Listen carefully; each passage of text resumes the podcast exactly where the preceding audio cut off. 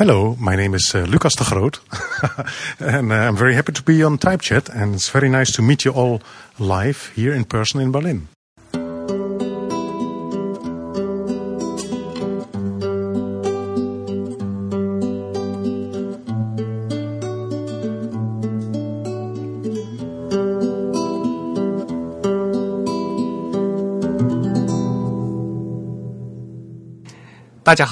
您现在收听的是 Type is Beautiful 旗下全球首家用华语制作的字体排音主题播客节目《自弹自唱》。我们的字是文字的字，关于文字的畅谈，而不是弹唱。我们的播客只有声音，没有图像。我们的口号是用听觉方式扯视觉艺术。如果大家可以脑洞大开，那么我们的目的就达到了。我是主播汶川西半东营居 Eric。我是主播黄浦江边清蒸鱼浅蒸鱼。虽然在荔枝 FM 和网易云音乐上面也可以收听到我们的节目，但还是强烈的大家推荐大家用泛用型的博客客户端来收听自弹自唱。而我们的网址呢，就是 typeisbeautiful 点 com。也欢迎大家与我们交流与反馈，也推荐用邮件的形式。如果你喜欢自弹自唱呢，也欢迎用 PayPal 或者支付宝向我们捐赠。无论是捐赠还是反馈，联系的地址都是 podcast at the type 点 com。Podcast 的拼写是 p o d c a s t，the type 的拼写是 t h e t y p e。现在进行捐赠呢，还可以参加我们定期的幸运听众的抽奖活动，获得两位主播和嘉宾为大家准备的精美奖品。奖品呢，包括自己的相关书籍、海报和明信片。那今天是我们的六十三期节目，也是二零一七年的最后一期节目。我们今天讲什么呢？嗯，今天好像变成没有主题的闲聊了。哎，先嗯讲讲那个捐款的情况吧。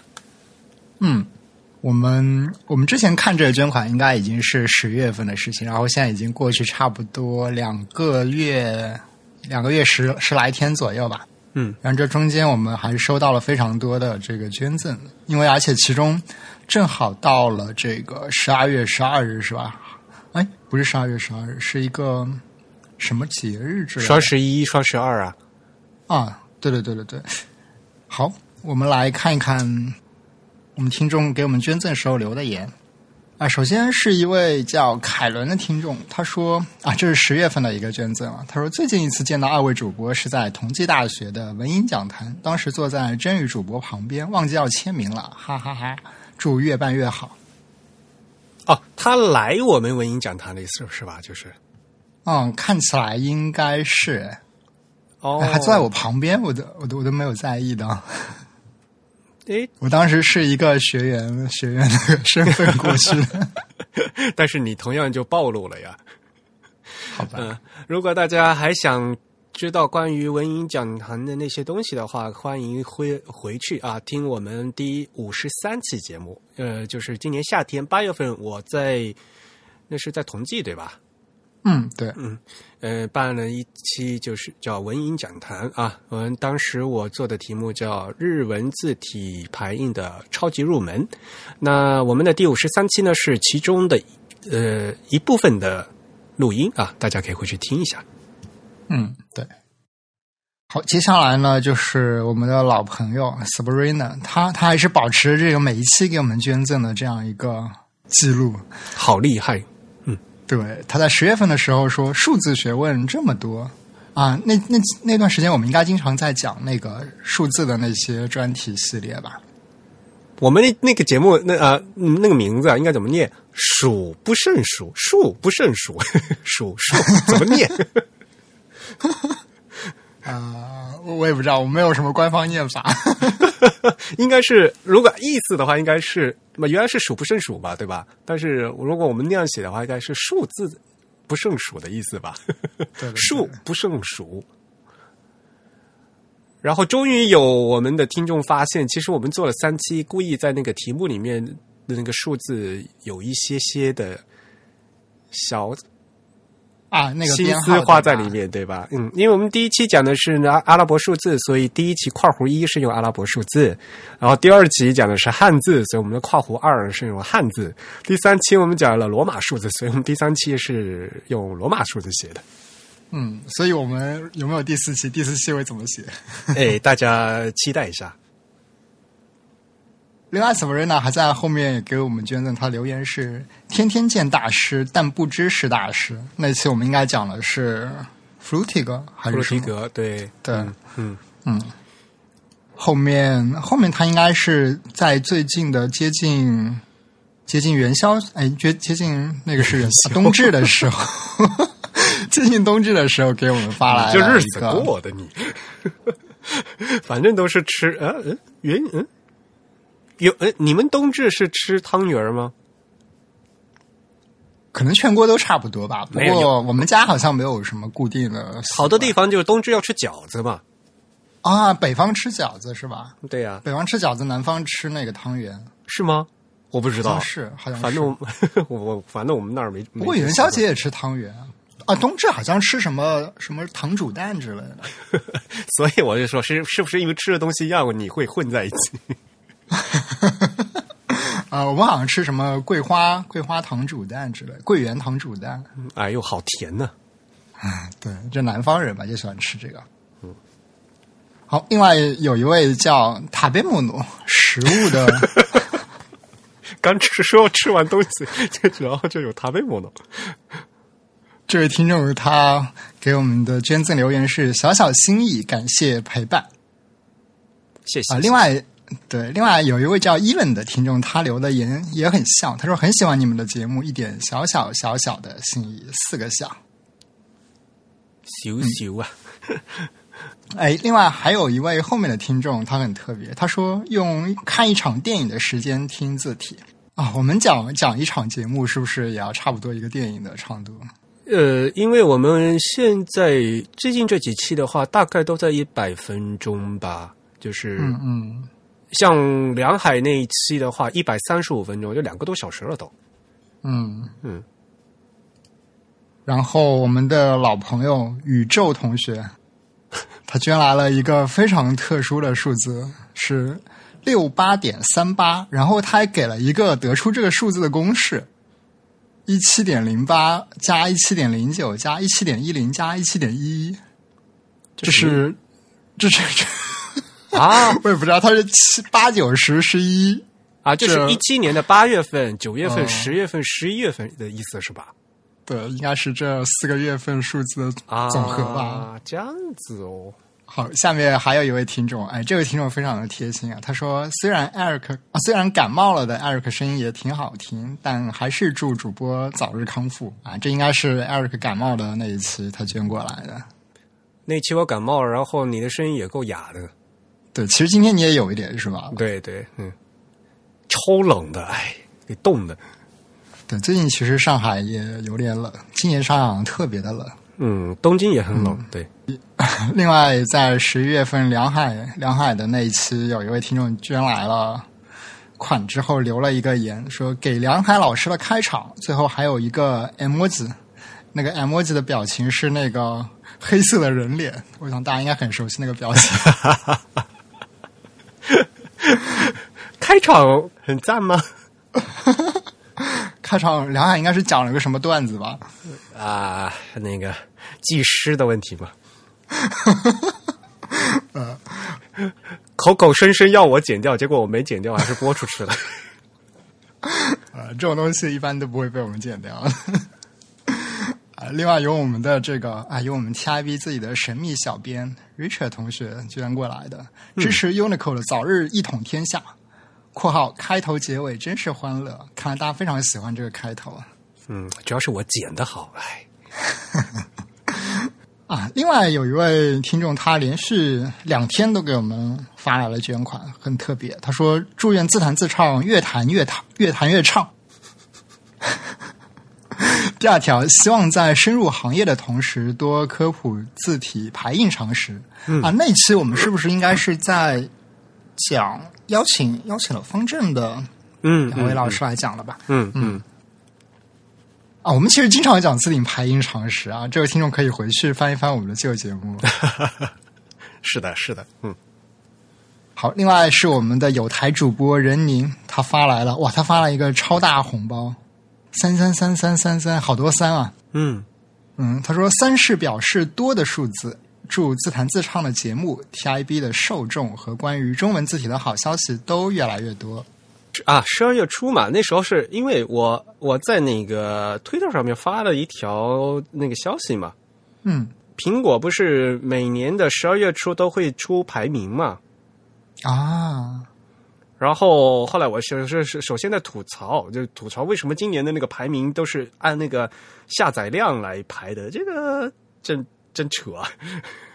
对，今年好像只有下载量的榜单。对呀、呃，十月十二号我发的那条推，我给大家念一下哈。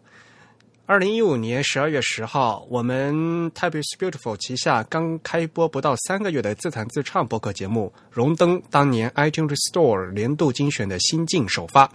两年过去了，节目隔二隔周二更新，从不间断。二零一七年十二月十二日的今天，我已经是第六十二期节目，依然在艺术类的热门播客第四名。我们会继续努力，感谢大家，并多多捐款哦。然后十二 十月十号，真的果然好多捐款，哦，是吗？谢谢大家。嗯，谢谢大家。呃，另外有一位有一位听众在十二月十二日发来了一个生日快乐，这这哪天是谁的生日吗？啊、不是啊，他以为呃，就是我算我们播客周年啊，嗯、啊，哎，我们播客是十二月十二日周年吗？不是啊，我们播客是九月份的。对啊，我也我也是对 没有，主要是被我那个推搞搞的。啊，好吧。啊，不过说起来这个下载的问题，我们最近好像有听众反馈说，在这个 Castro Castro 二，就是第二代的 Castro 这个 app 上没法、没法抓取到我们这个 feed。嗯后来我自己测试一下，好像也有这个问题，但原因暂时还不是很清楚。然后我我暂时是写了邮件给那个 Castro 的那个开发团队，问了他们一下，看看他们能不能帮我们解决这个问题。就是 Castro 二有问题是吧？其他都没问题。对我目前测试的结果是 Castro 二有问题，其他都没有问题。而且很奇怪的是，嗯、他们的早期产品 Castro 的这个一代的产品也没有问题。刷不出新节目吗？我我自己是呃对，后来我自己看一下，我这里没有办法复现呢。就是我用的 Castro 二还是 OK 的呀。啊，是吗？呃，哦，哎，我这边也刷不出，不不但是刷不出新节目，就是也看不到往期的节目，就非常的奇怪。啊是吗？呃，我这里看还还是 OK 的，就是因为前期是北美来风嘛，对吧？对，所以不知道是不是因为因为 Castro 的机制现在非常的特别，就是说它会先将这个 feed 做一个缓存到他们自己的服务器上面。嗯嗯，然后一般来说，这样全球性的服务，它肯定会在各个不同的地区用不同的边缘节点的服务器来缓存这个内容，所以我就不知道是不是跟地区也有关系。嗯嗯，所以我们我们可能尽快尝试来解决这个问题。然后我我昨天也写邮件给那个 Castro 的开发团队，问他们这个问题有没有什么解决的方案，然后看看他们能跟能能不能给我们一些什么样的回复，或者给我们一些什么样的帮助。嗯嗯，我我个人还是不大习惯就 Castro 他那个整理这个 episode 和那个 这个曲集的那那关系的，就是因为他他变成他的那个 Q 嘛，他有一个时间线嘛，就是那那样啊 inbox 那样的整理方式，我还我个人不大习惯。好，另外其实还有非常多那个没有留言的听众啊，也给我们捐来了这个捐款，然后也一起感谢这些听众。同时呢，我们在过去的十月份和十一月份的微信上面也同样的收到了一些听众，比如一位叫航航的听众，他也是坚持每一期都给我们捐赠，好像。哇，这样的这样的听众非常难得，就是呃持之以恒的捐款。对，而且现在微信其实这个捐赠渠道还蛮麻烦了，比如这个 iOS 的用户就没办法在那边捐赠了。对啊，我们损失了好多。好像是。好，那我们的捐赠就说到这里。好，感谢大家的捐赠。那我们呢也会继续把节目做得更好，希望如此哈。好不好的话，要听众来评价。嗯。今天节目的开头是请到了一位嘉宾的致辞，你知道是谁吧？你听清楚了他自我介绍的那个名字了吗？啊，说实话没有听清。对呀、这个就是我们大名鼎鼎的 Lucas。嗯，他我后来后来认真听一下，的确是他的名字就应该是念成呃 Lucas 的 Hoot 啊，他这个是一个北欧什么语言？呃，他是什么德国人吗？德语还是荷兰语吧？荷兰语应该是啊，对，因为他本人是那个荷兰人啊，嗯的 Hoot。呃，我们 Type Tour 今年十月份，嗯、去了一次柏林嘛，然后呢，我们几我们一行一行人到他这个 Lucas Font 里面去参观访问了一下。嗯嗯，他那个、呃工作室还是很漂亮的，但虽然工作的区别不是很大吧，他们还有很大的一个学习的空间，还有生活的空间。他们后面还有还有一个呃一个平台，夏天可以烧烤，还有一个很漂亮的呃庭庭院吧，应该是里面还有一些池子，种满了荷花，就是整个环境特别好。对，哦，非常休闲。对对对，就是你从就是街道上面就看就没有就不知道原来庭院深深里面藏了那么多好的东西。嗯，呃，那天他们也是非常热情了，就是带我们介绍，然后给他发了一下，就是以前他做的一些东西，而且呢很珍贵，就是他平时每天都会做一些 sketch 嘛，就是一些草稿的画吧。那那他每天这是就十几年、几十年来就是都都在画，所以他做的那些手绘本的那些笔记啊，都是一本一本的的叠起来都非常高。所以啊，就说明其实大家在呃，包括一些设计师，他们在保存灵感的时候都有各自的方法嘛。嗯，对对对，嗯，而且其实大家的一些基本功都是非常好的。大家一般都是看到最后的作品嘛，但是实际上看平时，呃，这些设大家呃设计师的手稿啊，才是非常有意思的。可以可以通过他画的那些东西，想到他，比如说他的那些涂鸦，在涂的时候那些心情吧，对吧？啊，对对对，嗯，对，我不知道我们听众知不知道 Lucas 他们做的一些比较有名的字体啊，他其实有一个系列，就命名的系列都是以这个 the 开头的字体。对，这是他们就是就是他们工作室的最自己的名字嘛。不过我觉得，就是咱们节目里面也说过很多次了，也介绍了很多次了他的字体。然后估计大家对他们做字体最最熟悉的，应该就是 Windows 里面的那个 Calibri 吧，应该就是。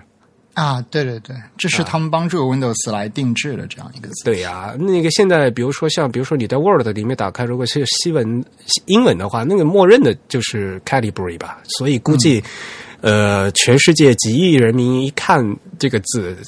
都都能看到这个字嘛，嗯，也非也是非常有名的。那他也给大家给其他厂商定做好多字，嗯，对对对，包括那个 Windows 程序员很熟悉的那个 Consoles 也是他们做的。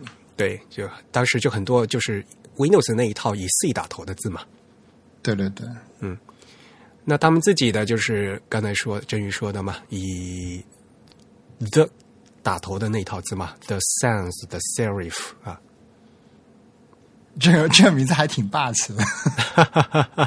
起名字嘛就要这样，嗯啊，我给你带了一本那个他们样章，你看了吗？是是，我我看了，嗯，对，有空可以翻一翻，对。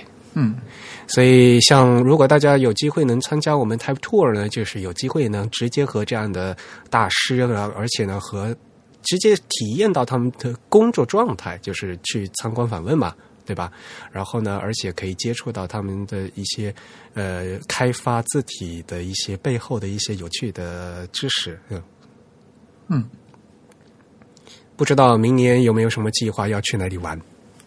啊，是啊，还可以继续去日本。好啊，好啊，大家来，我在这东京等大家。嗯，不知道我有没有机会能蹭你们一起去。啊，你来东京呃，来日本玩都不来东京。你话说回来，我上嗯呃，对我前个礼拜去了一趟京都嘛，然后还真去了那个汉字博物馆。啊，这个非常低龄向的哎，不过他们本来那个就是对吧？呃，因为是汉检嘛，就是什么汉字检定中心，就是考试中心 他们办的嘛，所以嗯，而且大家都要来学汉字的话，肯定要呃面向小朋友的内容会比较多点。这个其实以后我们可以和那个。博物志的那些主播一起谈一下嘛，就是他们也谈过一些东西了，比如说科学博物馆为什么科普一定要做的低龄嘛，对吧？有些东西不一定要做的低龄啊。嗯嗯，嗯，呃，而且呢，往往比如说像这些东西的话，可以老师带的孩子去，家长带的孩子去，对吧？那小朋友玩的很开心，大人也可以学到东西嘛，对吧？这些一一些科普的东西不一定要做的低龄，那如果做的低龄的话，那同时为也可以让大人获得一些知识。这样的话，就变成你在做这个展览的时候，有些东西的话是应该怎么样均匀的分配啊？这个是其实，在做展览的时候，这是一个非常难的一个课题。对对对，嗯不过一开始的话，还是被他那个什么六万六万字的一个那个柱子被被被吓到。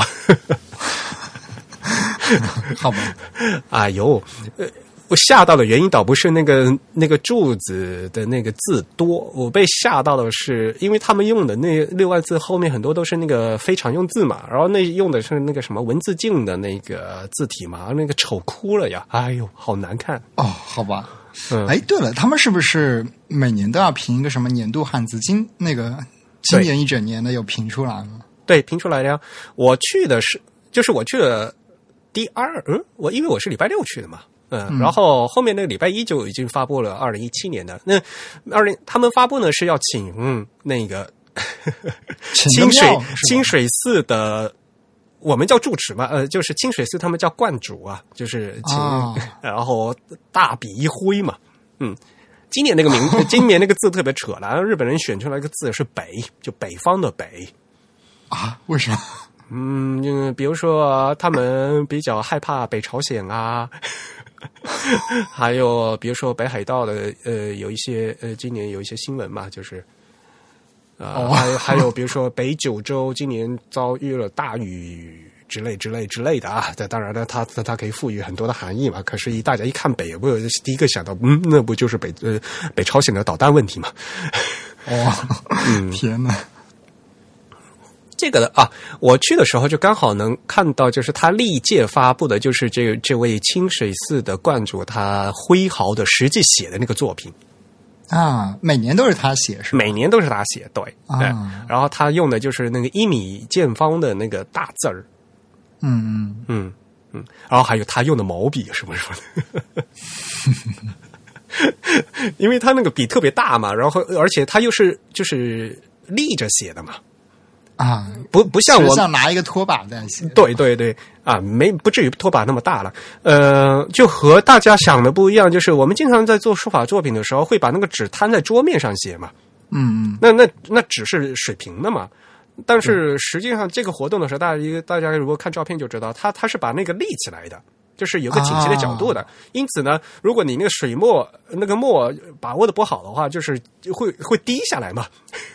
哦，然后还会喷的好多，喷的到处都是吧？就是所以呢，是啊，呃，你哎，我记得以前大家写特别大的字，好像都是平铺在地上写的。那平铺它也有不好的地方，就是呃你这样你身体很难受，知道吧？你是跪着还是你是撑着还是怎么样，对吧？因为如果越大的字的话，你你的手臂的动作幅度还是很大的呀。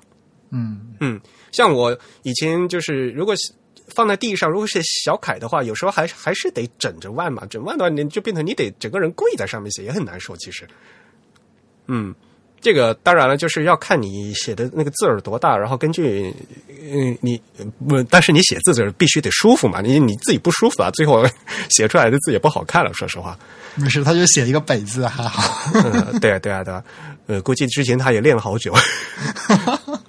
没有，这个东西都是一样的。像那当时是什么？那个米开朗基罗给那个教教堂天顶画的时候，他就是那个那这样的话就必须脚手架架上去画嘛。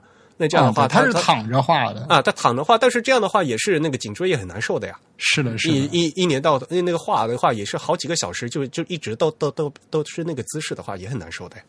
对对对，呃，对，像这个的话，就是，所以你你去看，实际上他呃每年他有留下来一个作品嘛，那那那作品的话，就有好多那个呃墨汁喷出来的 那个轨迹啊，还有用的后面用墨如果用多的话，它它就会垂下来嘛，滴下来嘛，嗯，不过是的是的。看那些细节的话，就是你可以感受到他运笔时候的那个力度嘛，唰，就是那个大笔一挥那种感觉。嗯，嗯，像这个东西的话，就是你要看真迹能才能看得出来。就像你看油画的话，就你近看可以看到这个笔触嘛。所谓的笔触就是这一点嘛。嗯嗯，对，所以汉字博物馆啊，这非常繁华的地方就在那个呃奇园，那个那个是念奇园是吧？嗯，对，应该是奇缘的非常正中心的地方。对对对，非常繁华的地方，嗯、地方对对，就在那个什么雅兹扎卡进家那个什么八八坂神社门口，对，嗯呃，如果大家去京都玩的话，可以顺便去看一下啊，呃，特地去看的话，其实没什么大必要。对，如果路过奇缘，还是值得看一下的。而且因为虽然它这个很低龄向，但我觉得反而可能比较适合外国人。啊，对，对，就对外国人的这个阅读门槛应该会低一些。它也有这个英文的翻译，对吧？对，这个肯定的，它的在默认的受众里面肯定是也有外国人，对，因为本身京都那也是观光观光地点嘛，有很多那个游客，所以他也要照顾到那些人，对。然后有一些就很有就很简单的一些小游戏嘛，大家动手做嘛，这个也是。嗯，对对对，嗯嗯，就你一个展览的话，不仅是要让人看嘛，还要要有参与感嘛。那这种参与感怎么来，对吧？呃让大家呃自、呃动手做，然后一些呃解题呀、然后一些盖章啊，就是那嗯这样的东西还是需要有的，对。对，嗯，所以这整体的话，就是内容呢，其实因为大家都是大家是中国人的话，对这个汉字的字呃的历史啊还是比较清楚的。那大家可以具体的看一些，就是那个日本人是怎么接受这个汉字文化的。那像我们过去看呢，还还可以兼兼看一部分他们就整个做展的这个思路啊，也是蛮有意思的。嗯。嗯，好，那这个就是京东呃京都的汉字博物馆的话题。嗯。呃，那下来的话，我们再和大家介绍一下这段时间就是在国内外发生的一些这个字体活动。因为的确，你也好好几期没来了，然后呢，国内一些消息也没没有好几期吧，就一期没来。呃，梁海那一期你从从头到尾也也没没说几句话。呃，有有一点呃，有一点没有缝隙可以插入的感觉。啊，不过在此之前呢，我们是不是先看一下听众反馈啊？啊，可以啊。其实我们收到非常多听众反馈，但可能来不及一一说，我们可以先给大家分享几则。啊，这呃呃，不过有几位朋友说问我们来 TIB 找工作，这个 对吧？我们暂时先还不需要 呃这个帮手啊。虽然在暑期的时候有有几有学生朋友过来帮忙嘛，对吧？嗯，但是我们现在目前呢还没有，呃，就需要就是更多的职业岗位能够提供给大家啊。对，主要我们发不起工资。我们是小团队进，我们是小团队运作，对，呃，呃，呃，也呃，当然也很感谢大家对我们的这这应该什么对我们的信任和一些兴趣吧，对吧？嗯、那但如果我们会有有需要的话，我们会在合适的时候可以呃再来招，嗯，但是现在暂时还没有，嗯。嗯嗯呃，然后一些听众反馈呢，首先呃有一件事情还是很好笑的，大家还跟呃，当然这个在朋友圈上和这些社交网上已经知道了，就是关于 Google 在安卓里面换了一几个叫 emoji，就是表情符号的那个事情。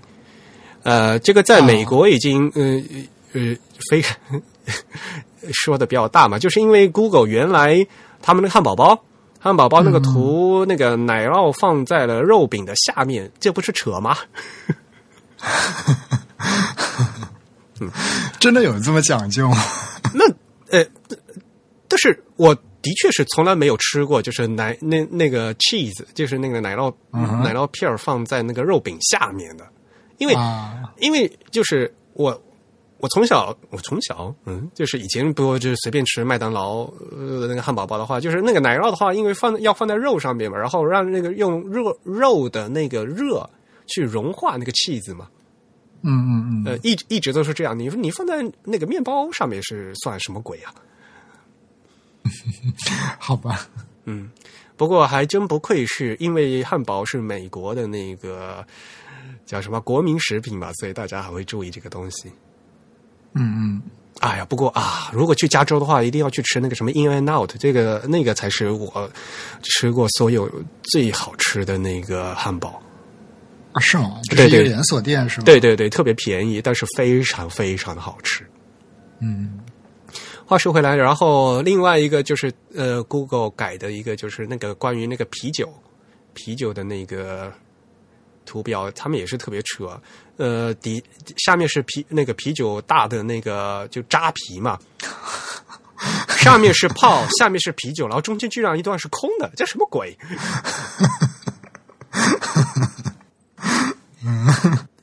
悬空了。对啊，就一个就一点都不认真，就是画图画的，啊，一看就是他偷懒。像那个什么 cheese 那个画了个洞嘛，那个那个有孔圆孔的洞，这这这个都是都是都是不认真的事情啊。不过好像这些 emoji 的话，从 Android 八到八点一都已经进行了修改啊，大家有空可以到那个图上去看一下，呃，蛮有意思的。呃，就说你做图做的偷懒的话，还是大嗯还是会被抓出来的。好吧，emoji 的话，其实因为现在大家主要是用的很多嘛。说实话，以前我们现在字体设计师做字的话，一套字的话，像中文的话，如果你做两万三万的话，那些特别不常用的字，平时也不会去用啊。你随便乱做的话，大家也也也也大家也不会。嗯，不露馅儿是吧？可是像 emoji 这样这样的东西啊，是特别常用的，大家一看，嗯，就是很容易露馅儿啊。嗯，好，呃，还有一篇呢，就是听众反反馈，其实是很早之前我们就收到了，但是呢，一直都没有回复。那我们打算给给给念出来一下，要不然真宇你念一下。嗯，呃，这位听众的这个署名，哎，他署名应该是叫欧高寒嘛？不知道他只是我一个拼音的名字。嗯，啊、我来念一下他这个邮件的正文。呃 Eric Cartman 刘前真鱼真鱼两位主播好，其中这个 Cartman 和真鱼都有一个删除线了。我又不是那个 Eric Carmen，呃 大家知道 Eric Cartman 是什么东西吗？什么东西？人家是就那个那个角色吧，是吧？那个南方公园的。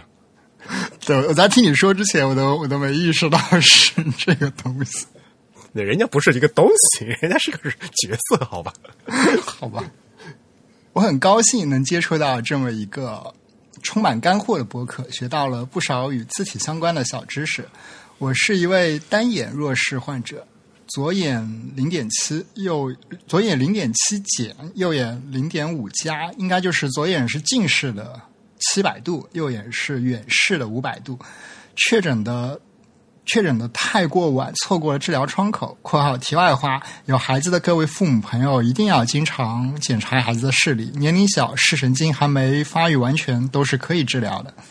其实轻度弱视对日常生活的影响不是很大，只是过于依赖正常眼，体感立体感不强，任何冲我飞过来的物体我是永远接不住的。Anyway，弱视有一个症状是分读困难。拥挤效应，个人感觉就是你无法将一段文字中的某一个字词在脑海中独立出来。如下图，字字号越小，问题越严重。然后他给了我们一个图示，这个图示大概就是一句话中间，然后嗯，他标注了一个单词，然后同时标明了这个单词左右附近的这个辨识的精确度吧，好像是这样一个图示，是吧？就我不知道怎么样来描述它。就像聚焦点一样的感觉，就是如果在人来看的话，你可能就有可以聚焦到你中间的那个字词，但是旁边的话就是就是会虚掉嘛。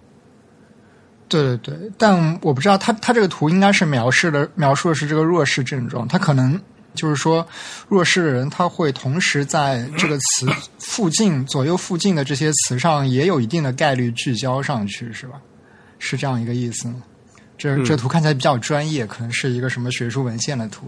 嗯，啊，我接着读他的邮件。请问两位主播有专门为弱势或视障碍人群设计的字体吗？我自己也测试过许多正文字体，英文的无衬线比衬线体好，Georgia 比 Times New Roman 要好，Open Sans 跟 Moderna 差不多，然后比 Seagull UI 要好，比 Roboto 要好，比 Arial 要好，一些 Slab 字体效果也很舒服。中文的华文宋体可能这么多年看习惯了，没什么问题。雅黑打印出来问题不大，中工大很清晰，但在屏幕上字距太小，加剧了拥挤感，很难受。各类报纸、杂志上的方刊宋也是同样的问题。楷体在同等字号下相对较小，看不清，仿宋太细。日文的日本字体普遍肥大，汉字假名的交替缓解了拥挤，但是直接排一堆汉字的话，比雅黑还难受。UD 比非 UD 是清楚些，UD 就指的是那个 Universal Design。嗯，他邮件到这里。嗯，对啊，其实这是一个非常好的一个话题，就是关于呃所所谓的 Universal Design 嘛，对吧？就是通用设计，对对，或者通用我们叫这个 accessibility，对吧？对 accessibility，呃，像 accessibility 中文叫什么？哎这么一说，我也不知道。呃 呃，然后还有一些什么叫什么无障碍设计嘛，对？对啊，对对，accessibility 应该指的就是这个无障碍吧？但是又又不一样嘛，无障碍的话是 no bar no 啊、叫 barrier free 嘛，barrier、啊。首先是有个障碍在那里叫 barrier，、然后呢你要清除这个障碍 bar 呃 bar barrier free 嘛，嗯，呃，accessibility 的话，像比如说像苹果他们那个 accessibility，他们直接就意译为辅助功能，嗯，嗯，呃，就是要为一些呃，就额外的需要这些服务的这些功能的时候，就你就可以打开嘛。而且现在呢，就是非常注重，就是一些残障人士的一些个人的感受吧，所以呢，就不故意不能说这个叫什么什么残疾残疾功能之类的。前段时间我们那时候开玩笑，不是大家在用 iPhone 的时候，为了保护那个 iPhone 的那个 Home 键。故意打开了一些辅助功能的那个 那个小球嘛，然后我们故意耻笑人家说这个是这不残疾人小球吗？对吧？好吧但是呢，那也是一个辅助功能嘛，就是呃，有些有的有些时候你没有办法用的时候哈，你可以有一个替代的用法嘛。我自己就其实是所谓的所谓的健康人，就是正常呃，大家康健人士的话，有时候也需要的。比如说我自己也有骨折的时候，我自己骨折的时候，我也打开那个辅助功能的那个键盘的那个 那个功能去用。哦 因为我骨折的时候，我没有办法同时摁下 Shift、Control 加什么的，啊，所以的话，所以呢，我就打开了一个那个键盘里面的，他们叫粘滞键，就是就是本来是要同时摁的，但是呢，给给它你可以依拖长时间，可以可以一次去摁，对，像这些就就是各种各样的。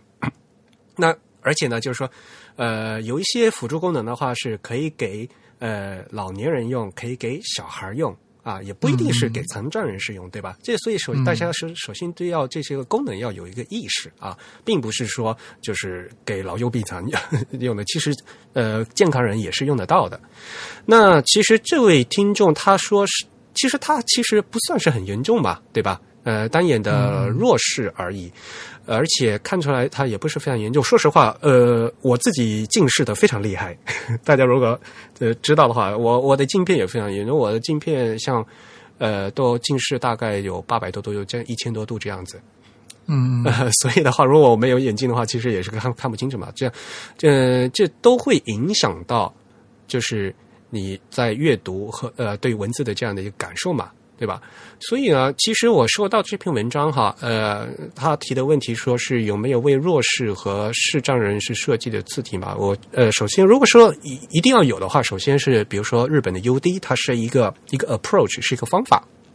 嗯，嗯，但是呢，这个方法到底好不好，这是另外一回事啊。对，呃，然后其实这个东西，呃，如果说到这个字呃字体设计的话，我觉得就在说，与其你说是要针对弱势或者视障人群的话，还还不如说就是针对普通人，对所有人来讲都是需要的。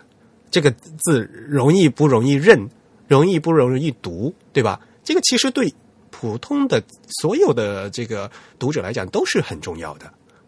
嗯然后这里面又是又是一些老生常谈的问题了。我们字体设计中有一个易认性 （legibility） 的问题，然后有一个易读性 （readability） 的问题，而这两个问题是完全不一样的。然后在对于西文来讲，它的体现是不一样的；对于中文汉字来讲，它的体现也不一样。然后在具体化是嗯要用什么样子解决？那对于有弱势或者比如说视力不好，比如说像我这样、嗯严重就是近视的人来讲的话，首先可能是一个 legibility 的问题，就字看不认认不出来，模糊认不出来的问题啊。然后呢，当你认完字以后，然后还会有一个 readability 的问题，就是是是不是容易阅读嘛？就阅读速度啊，这个内内容能不能进去的问题，对吧？所以呢，这都是两两层次的问题。有些有些人讲说，如果字认的好不好的话，其实要看字体设计师他你画的好不好。然后这个 readability 容易不容容易阅读的话，其实很多情况下跟你的排版是有更重要的关系。是的，嗯，所以这个东西呢，其实讲不清楚。呃，与其说是讲不清楚，是而而应该说是有很多很多的要素。尤其是像刚才说的，在英文里面的话，可能 legibility 的话，我们可能说要把那个 counter 所谓的字怀或者字腔给它放大，可能会提高它的它的易认性。可是，在中文里面，你把中空放大，一味的放大的话，并不见得就把这个字变得好认，反而会变得很难认。有的时候，对对对，嗯，那如果你再要说到易读性的话，就 readability 的话，那更是要靠母语者，对吧？呃，英英国人觉美国人他们在读英文这个字体的话，好不好读，要看他们的感受，他们的比如说呃，经过一段呃阅读的速度啊、比如说看报纸嘛，阅读的速度能能理解的程度和阅读的呃这个消息的信息的获取效率，对吧？这个，然后在中文的话，要中国要用懂中文的读者来去来去研究。所以呢，这些在 readability 和 legibility 上面研究的这些尺度和做的参数都要重新再设计过。啊，我们不能把英文的参数直接拿来给中文的参数拿拿拿去拿去判断，这些东西呢都是很多还要需要深入研究的。是的，而且其实这位这位听众他自己也 也反馈了一些他对一些字体的这个个人的感受和评价，其实有很多都是一些排版上的问题，可能这个排版问题是由字体本身引起的，但它归根结底其实是一个排版问题，比如说这个拥挤感啊，比如说这个呃字号偏小啊，就是在固定字号下，这个字体本身可能显得字号偏小。那字面的问题嘛，对对对汉字的话就是字面的问题。那汉字的字面的问题，如果你要说的话，可能呃，首先那个字体设计师他做在做的时候，字面率就是放的比较大嘛。大家都知道微软雅黑就是故意放的比较大的。然后前我们上期方正他们也说了嘛，呃，后来发现啊，这个字面的的确太大了不好，然后后来他们在做的时候又把字面缩小，字面率缩小了，对吧？这些呢可能是字体设计的问题，但是呢，你。拿到一个字面率比较大的字，显得拥挤的时候，你可以在排的时候进行梳排嘛，故意呃可以加空嘛，对吧？嗯，这个让最后的效果显得没那么挤，对吧？这个这是两方面的，嗯，对，其实他也说了，比如说像楷体在同等字号下就相对较小，其实就是因为呃以前的一些楷体它的字面就做的比较小。对，嗯，那嗯那那这样的话，其实我在拍的时候可以把那个字放大一点嘛，对吧？对对对，这个所以所以说的话，这个其实是有呃有一些就是根据排版是有关系的。他比如说他又说了这个仿宋太细的问题嘛，那仿宋太细，说实话，呃，仿宋的话，如果在五号字呃来讲的话，的确是比较小，呃，不容易看的。呃如果一理论上讲的话，我们仿宋应该给它稍微放大一些。对，而且 我国这个什么公务公务员单位那个文书的要求里面，仿宋的字号其实都还挺大的，好像都要到这个四号或者小对啊，四四号啊，或者三号啊，这样子。对对对，呃，你这样说可能大家都不知道吧？呃，中国的国呃国家是规定说，党政机关原来是叫党政机关的，就是公务文件，就是我们所谓的红头文件啊，就规定是要用仿宋的。对，对对对，诶，我要要不然我把那个拿出来跟大家说一下吧，我找一下那个规定哈，嗯，哎，它这个是有国标吗？是有国标，对，啊，它是一个 GBT 的吧？应该那肯定是 T 了。等一下，我啊，我以前好像见过一个文档，但我一直不知道它原来写到国标里了。对，就是那是一个国标，国标的号是 GBT 的九七零四，九七零四在一九九九版的时候，那名字叫国家党政机关公文格式。啊，九九年的时候，啊。但是现在的国标最最新版是二零一二版的，二零一二版呢，它就把“国家”两个字去掉，就叫党政机关公文格式。啊，对，我也看到这个。嗯，然后因为是首，它规定是党政机关，然后它是一个推荐国标，所以现在呢，大家看到的那些红头文件啊、发的什么通知啊那些东西啊，就全部都是根据这个进行规范的啊。嗯那那里面呢，就是一个最基本要求是正文，正文呢，它规定用呃标题是用二号字，然后正文的话，里面是必须要用三号的仿宋字。啊，那就是一个非常大的字了，其实。对对对，嗯嗯，三号字是多少 points？你记得吗？不记得了，十十二吗？十十三、不止啊，三号字的我是十三呢。十四。其实我也不记得，对我对这个的换算，我只知道五号字是十点五左右。对，五号字是十点五。对，因为这个字号啊，呃，就传统的字号和大家平时常用的那个 Word 里面那个字号其实是不一样的，啊、啊、是不一样的。其实呢，我们传统上的活字的话，三号字应该是十五点七五，那很多地方一般都是给它做十六了，就是十六 point。啊，嗯，哇，那确实挺大的。其实是很大的，所以大家去看红头文件的话，其实那个字儿是很大的。对对对，因为他要考虑到这个机关部门有很多看文件的都是一些年龄比较长的人，就领导嘛，年龄都比较大不过反过来讲的话，因为他用的是仿宋，然后那个宋仿宋本来就是很细的，那是就应该是要稍微放大看。对，不过这样说起来有道理，因为其实我们知道老年人有一个所谓的老花嘛，其实他有跟弱视是有一点接近的这个感觉。对对，就是视觉，就是视力问题嘛，对吧？对，就是首先他那个晶状体对焦的能力就下降了，然后它其实也表现为有一些远视的这个特征嘛，对吧？嗯，其实如果你这样想的话，就是像这些规范哈，就是咱们格式啊，它之所以这么定的话，它是有原来它是有些道理的啊，或者说是从一些经验上面总结出来的。嗯啊。所以，像仿宋的话呢，理论上，因为现在默认的仿宋呢都是笔画比较细的，而且呢是瘦长的字，对吧？对对对，嗯这是个历史原因。其实对对对，所以呢，在用的时候呢，一般来讲呢，像所以在政府公文呢，一般它都都都需要用用三号这样的比较大的字。那如果我们把、如果硬生生的把它用到五号字的话，的确是显得比较细啊。是的，是的。而且，如果你再放到屏幕上去看的话，这个又是另外一个问题了，对吧？因为屏幕的话，还会有各种平台的渲染的问题，对吧？嗯，对。其实现在的仿宋，就我们以前看到这种长仿宋，都不是太适合屏幕使用。对，嗯，所谓的屏显字体的话，因为屏幕原来质量一直都非常不好嘛，所以好不容易就能把黑体显示出来，就算不错了啊。只是到近年以后，稍微屏幕的分辨率有一些些提高，我们现在才可以啊考虑在屏幕上做呃用宋体啊或者用楷体之类的。以前的话，就根本，嗯，当你的屏幕特别粗糙的时候，你连字都显示不清楚。嗯对对对，嗯，就更不要考虑说这是什么风格问题了，对吧？呃，这一期这个具体内容，我们上期呃邱莹老师也在节目里说过嘛。是的。嗯，好，呃，但是也非常感谢这位听众哈，尤其是以他这样一个弱势的一个角度呢，来对这个字体排印呢，呃，分享了他的这样的一个感受嘛。那我自己呢，我也是一个就是视力不好的人嘛，因此呢，就是大家尤其在这方面呢，应该有更多的探索。而且刚才我也说了，就是这方面的一些研究，尤其是对中文汉字对汉字和对整个中文排版的研究还非常不够啊。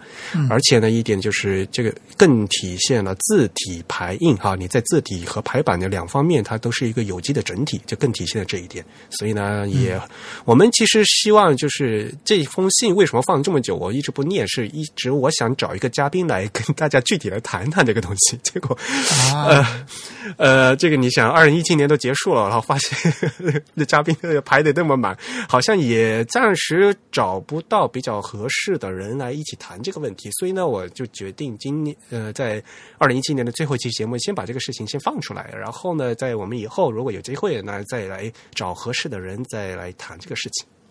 对，而且其实确实，国内或者说在中文领域研究这个这个问题的人不是那么的多。对，嗯，就是说可能会有一些呃，就医学方面的人士在研究，然后呢，有一些是从心理学方面的研究，然后有一些是印单纯从印刷研究，但是呢，这明显这个事情的话是跨学科的嘛。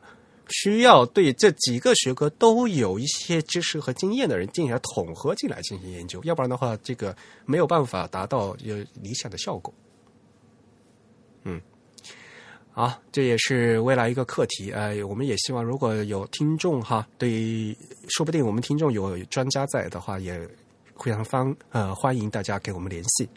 嗯，好，那听众反馈就做到这里。好。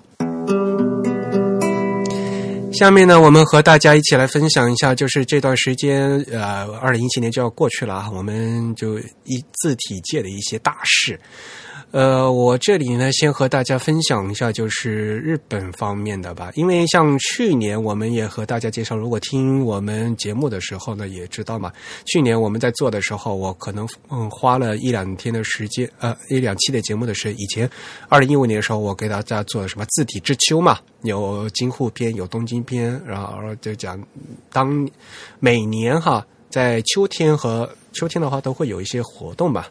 那在日本的话，就是首先是蒙纳公司，蒙纳公司他们一年一度的 Type End 啊，他们那个活动，这蒙纳公蒙纳日本他们办的叫 Type End 啊。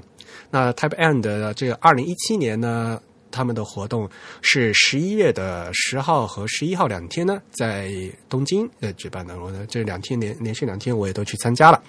嗯，哎，话说回来，我们今天抽奖吗？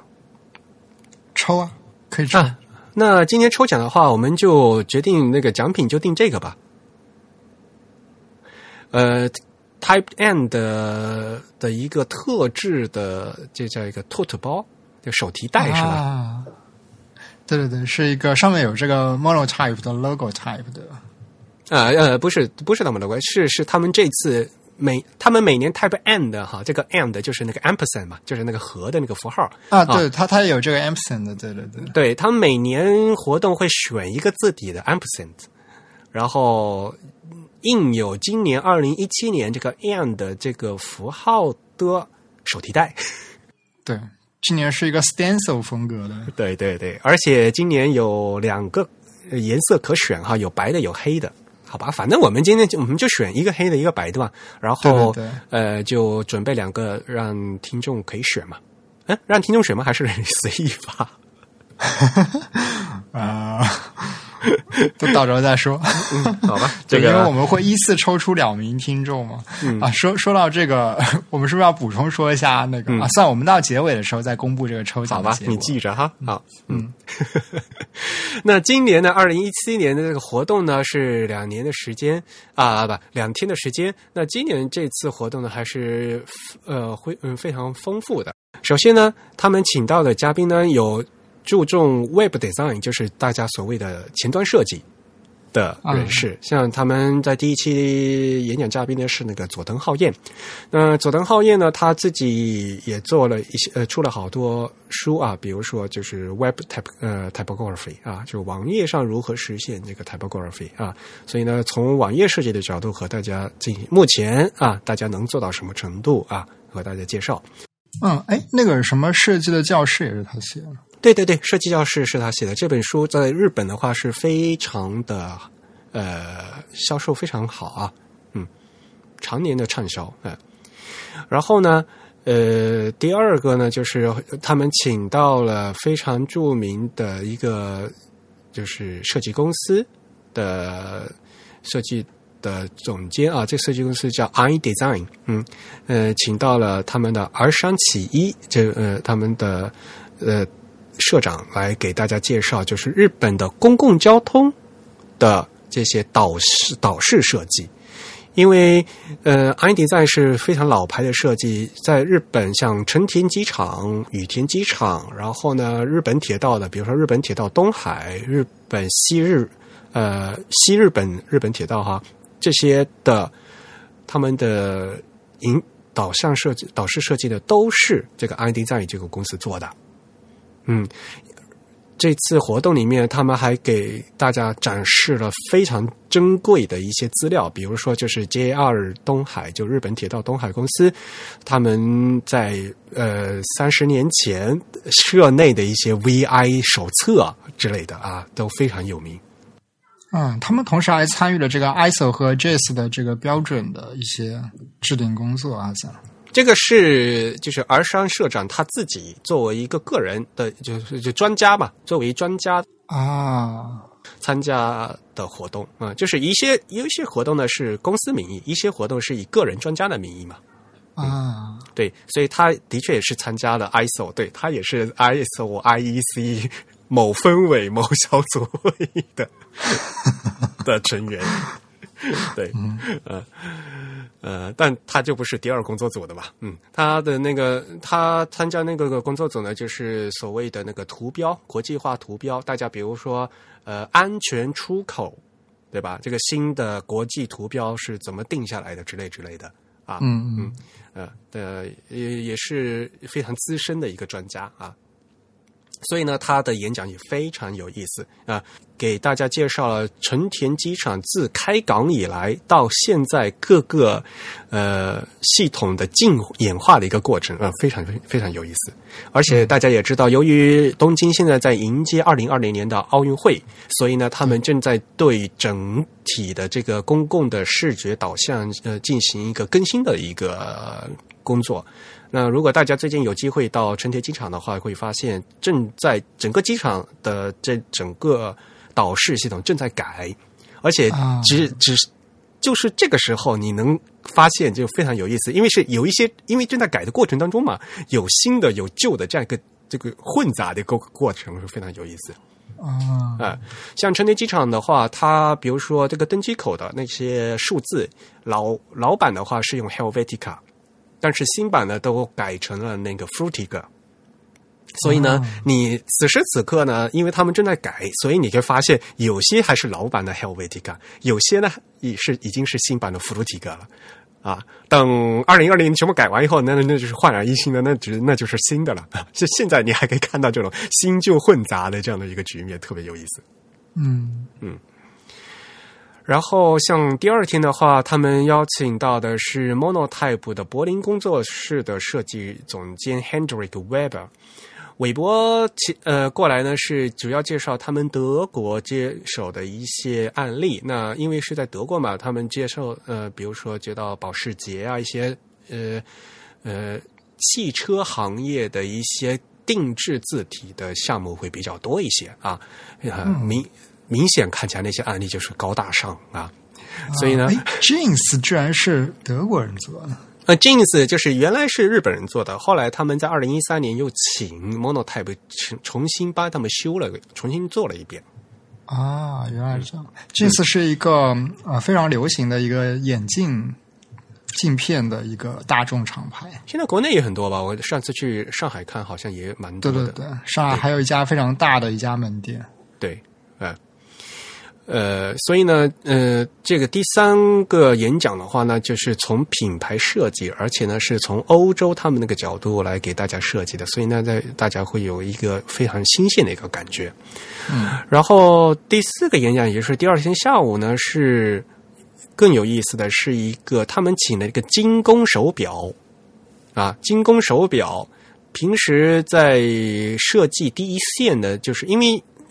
手表的话有表盘嘛？那表盘上面有数字嘛？他们平时就是设计表盘的一些设计师啊啊，这个就如何把这些设计，把这个数字设计的好，然后呢，当天呢就特别像是一个呃学校里面的一个讲课的过程啊，就是呃精工手表的他们三位设计师呢，他们做几个设计，然后由小林章先生呢给他们修改，哦，这样啊，对，当场修改，特别特别嗯特别有意思。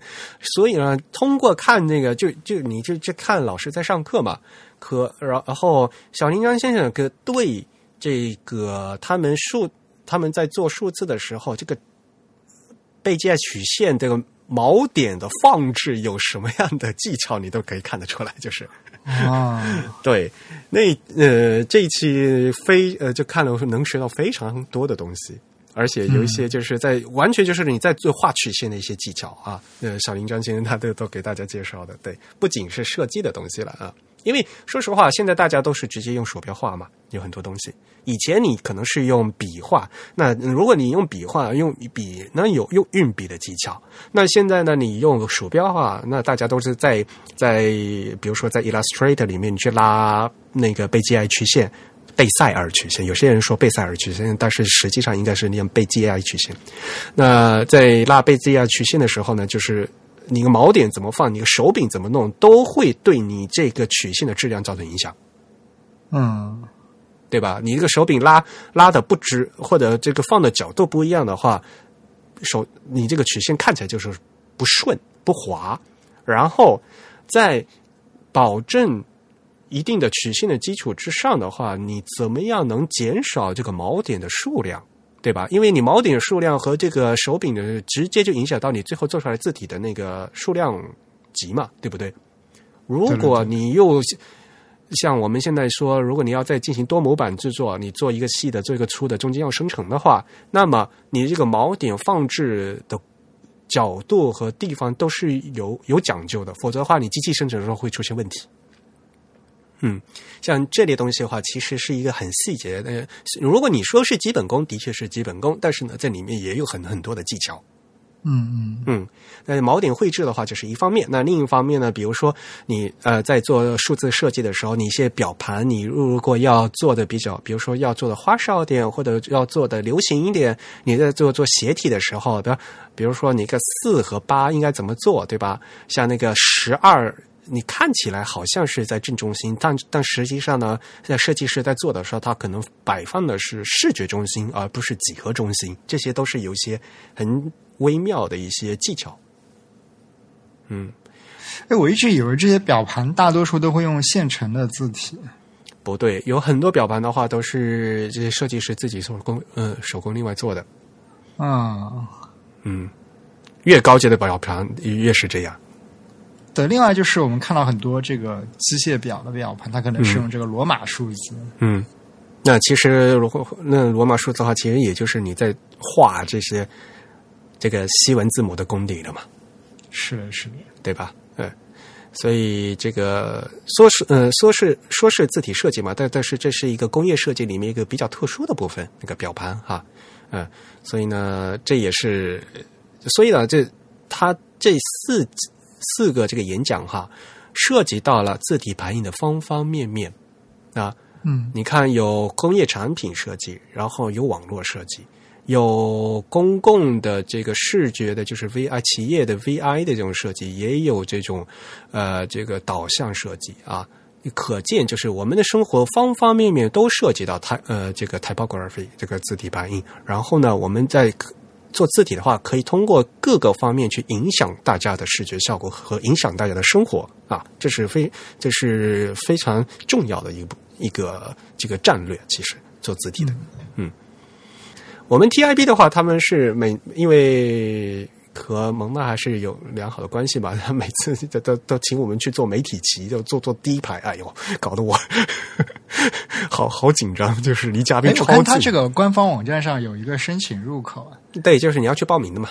啊，然后他会给你发邀请是吧？对对对，嗯嗯嗯，所以呢，这个是日本呃 Monotype 他们做的这个呃 Type Ant 二零一七年啊，嗯呃，他们官网也有的，我们会放贴到这个我们的 show notes 节目简介里面去。当然了，这个官网因为是日本 Monotype 做的，所以都主要的都是日文啊，还有一些照片，大家可以看一下。嗯，对对对，他放了一些照片。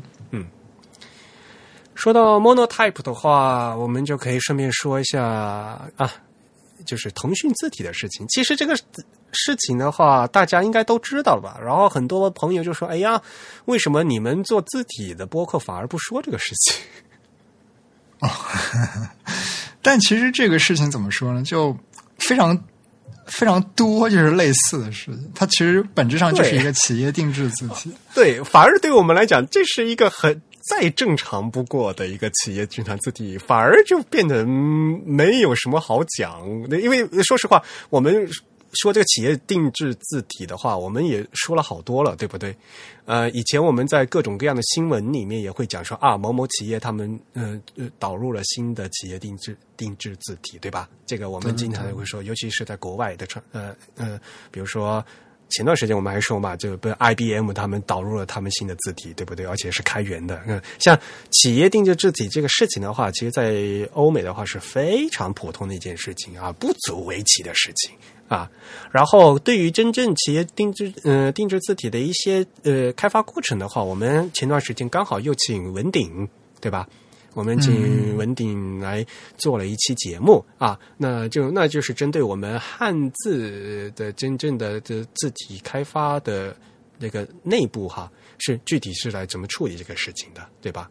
呃，大家如果有兴趣的话，可以再翻出我们第五十五期啊，品牌字体设计这一期啊，大家可以看，因为汉字的确是太多了嘛，所以呢，有一些可你可以把现成的字稍微改一改，作为你自己的设计，或者从头翻翻新做一个字体，对不对？嗯，那像这次腾讯呢，那就是等于他从头到尾翻新做了一个字。那他们请的是蒙娜啊，那这就与与其是做单个的这样的 logo 字，还不如做一整套字给他们自己专用啊。像这样的事情的话，在欧美是非常常见的，那在国内的厂商还是非常少见的。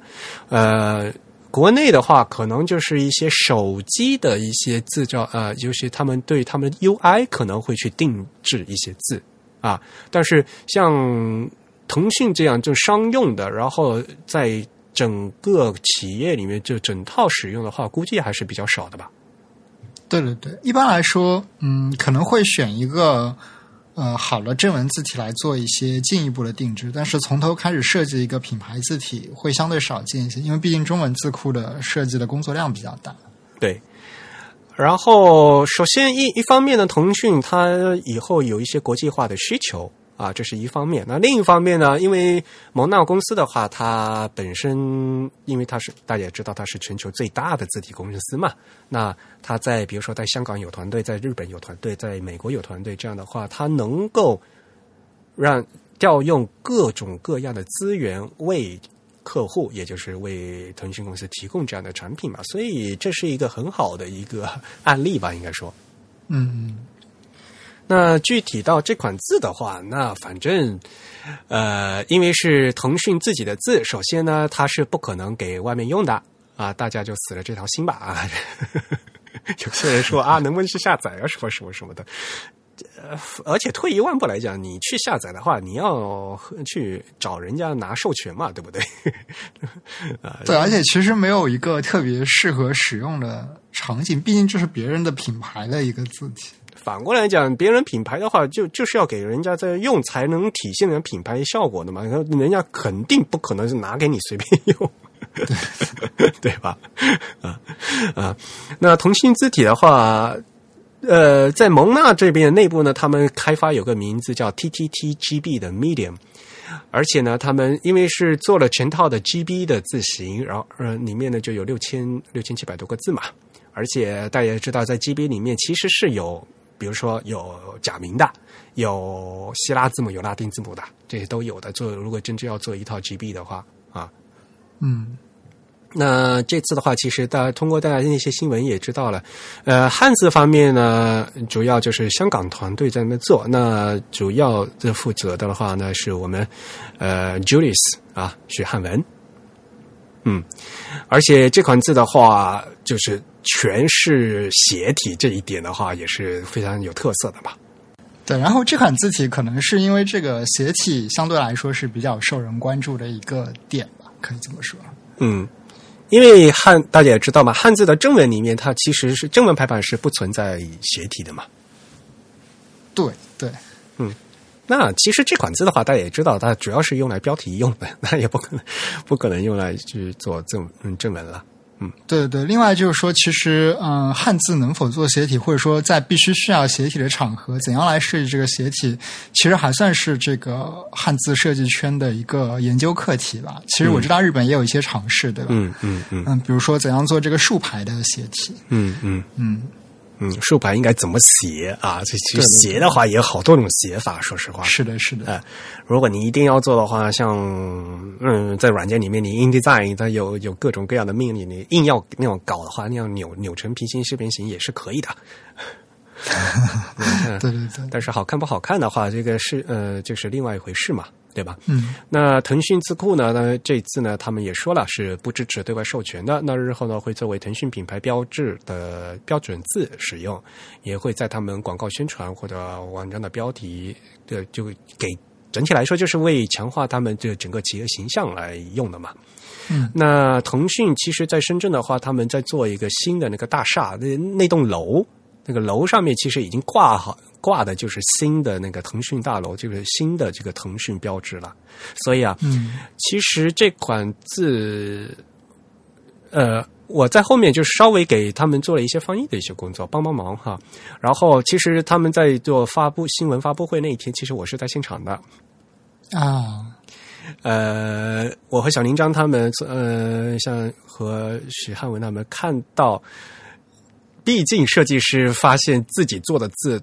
最后被做成了那个那么大的一个尺寸，嗯、尺寸，然后呢被挂在那个大楼上面，还是蛮激动的。真的，真的，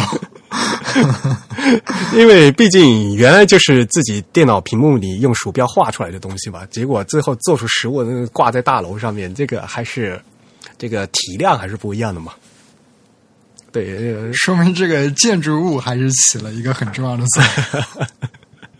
对，因为大家现在电脑看多了，对吧？对这个实物的那个整体的那个感觉不一样嘛，对吧？呃，没有那种没有那种整体感了。现在就，呃，实际上去接触一下这个字的这个分量还是很好的。对哇，你当你看到你做出来的字做成了一米多高的一个 一个效果，更真正的挂起来的话，真的是不一样。嗯，这好像也符合了曾经这个包豪斯学院的一些观念，就他们认为，无论是这个平面设计，还是一些文字相关的设计，其实最后都是需要依附到一个建筑物上面去。不过这款字呢，呃，因为像比如说汉字是香港团队做的，呃，英文呢又是美国团队做的，那中间呢，像日文的假名呢又是日本啊日本设计师在做的。那小林江先生呢，他的这个角色呢，就是一个监督和一个总策划嘛，他因为他是一个那个监制的作用嘛，所以比如说这几不同的文种之间的一个。特征的一个搭配啊什么的，都是要需要中间的再进行协调的啊。那小林张先生他就是这样的一个工作。其实他们拍的那个短片还是非常有意思的，呃，要大家有空的话可以过去看一下。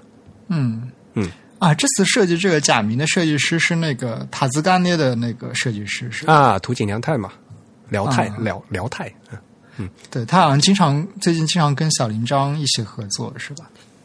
呃，现在就是因为小林章本来就是他们的字体总监嘛，对吧？那、呃下面的设计师做完以后，总是要给小林章看嘛，对吧？嗯，对，因为其实塔斯干涅也是这样一个团队，很像嘛，由小林章领导，然后由他来做这样。对对对，嗯，就是底下真正在做的，嗯，画字画字的是他们，是这些设计师嘛。那小林章的话就是，呃，给他们看字，让他们改呀、加红笔呀，然后进行一些指导啊什么的。嗯，嗯嗯那整体来讲呢，这一个项目呢，其实是一个非常典型的一个商业合作嘛。那这款字好看不好看，其实已经没不是很重要了，因为它更重要的就是代表一个企业形象的一个问题，对不对？嗯嗯，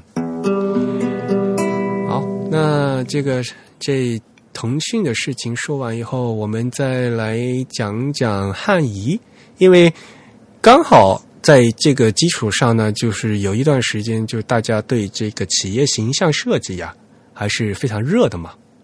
嗯哼，嗯，那就刚好汉仪也做了一款是品牌设计嘛。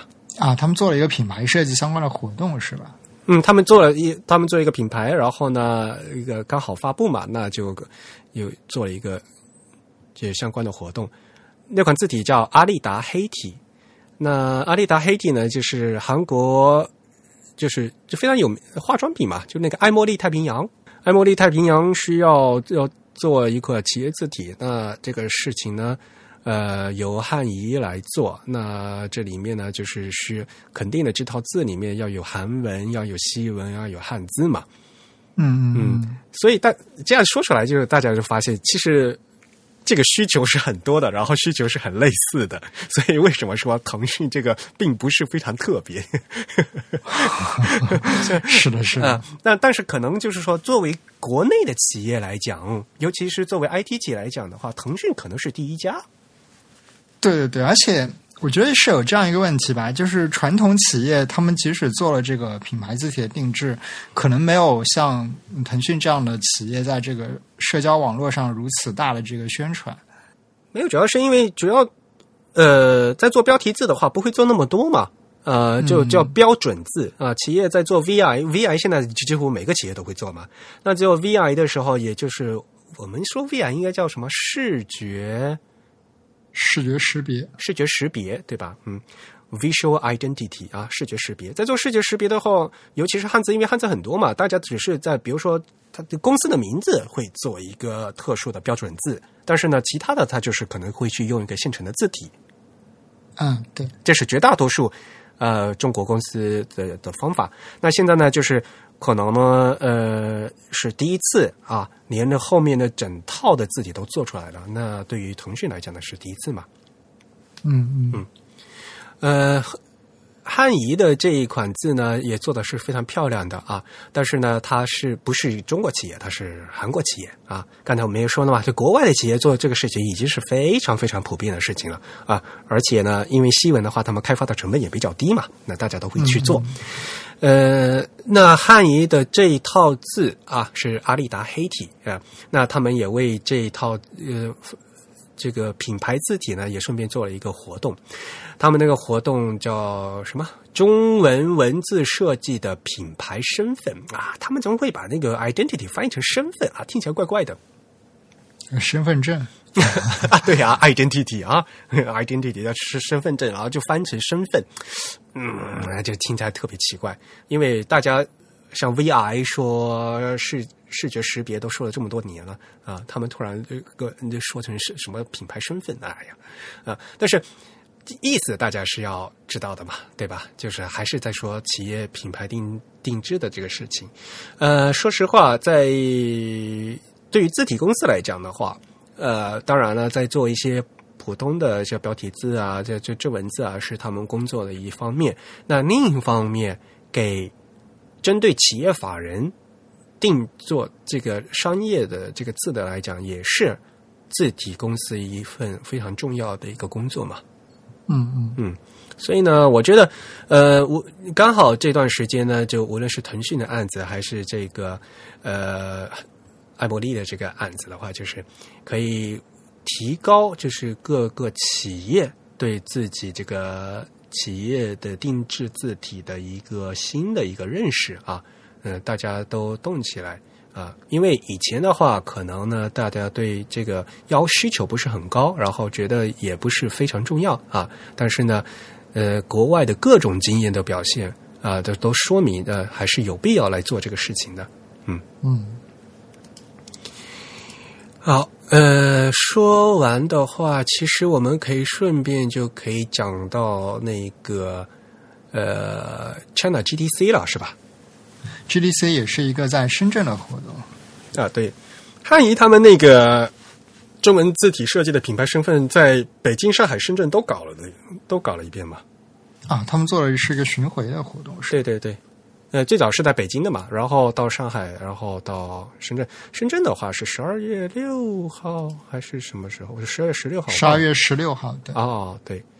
然后那个 China GDC 的话，也是今年也颁布也颁奖了嘛。嗯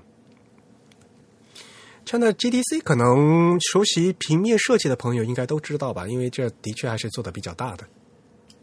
对，应该说是最近几年在国内做的相对来说规模可以说是最大的一个这样一个活动。嗯，他们奖也颁的比较多。对对对，他们最初是一个双年展览的形式，然后最近也开始做一些评奖的活动。嗯，GDC 哈，嗯，平面设计在中国啊，Graphic Design in China。嗯，那他们也。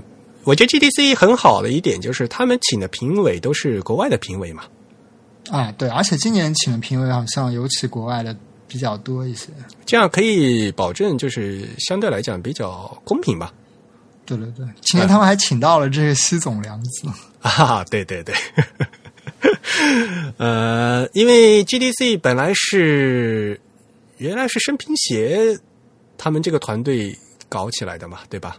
嗯，是的，是的，是那是这个平面设计师协会的一些设计师主创。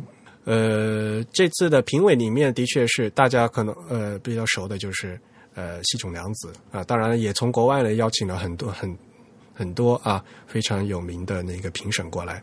呃，因为我们作为字体排音的节目的话，主要呢就是讲呃关于会注视注意这个字体方面的东西嘛。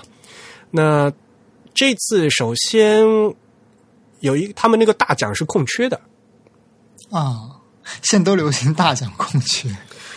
呃，怎么说呢？呃，宁缺毋滥吧，对吧？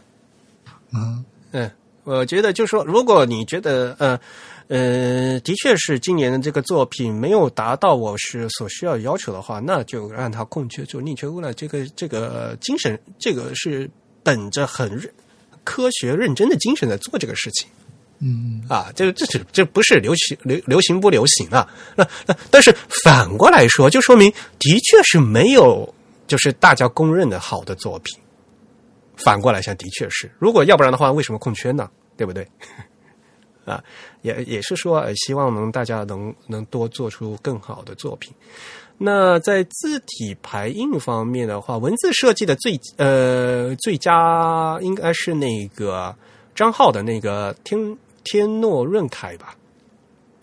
啊，嗯，那个这款字的我比较熟，因为原来就是那个汉仪他们在做那个那个字体之星大赛的时候啊，这款字其实在字体之星那边已经已经得过那个正文组三等奖了啊。这款字我特别熟，那是因为在评那个字体之星大赛的时候，我我就跟着鸟海修当评委的时候，我就跟跟着他一起在评出来的，所以这款字我特别熟，就看的就看的啊特别熟悉啊，原来就就这款就这款字，嗯嗯，而且呃这款字除了是最佳奖的话，而且也是那个西冢良子他的评审奖也是给了张浩啊。另外，呃，获得那个二等奖、三等奖的，其实也是像比如说其他评委的评审奖啊，像刚才说的汉语字库他们提交的这个阿丽达黑体啊，也获得了就是评审奖，嗯嗯嗯嗯。同时，那个瑞凯啊，瑞凯瑞凯他嗯，递交单位是是叫天津无忧文化传播有限公司嘛，嗯。也是获得了，它是以一个呃公司的形式来提交这个，对，提交单位是嗯写的这个公司的名字，对，对对对。那其实张浩的话，应该大家也不陌生嘛。呃，如果大家去，其实在网上一看那个天若润凯的这个一搜就能搜到这个字样，嗯。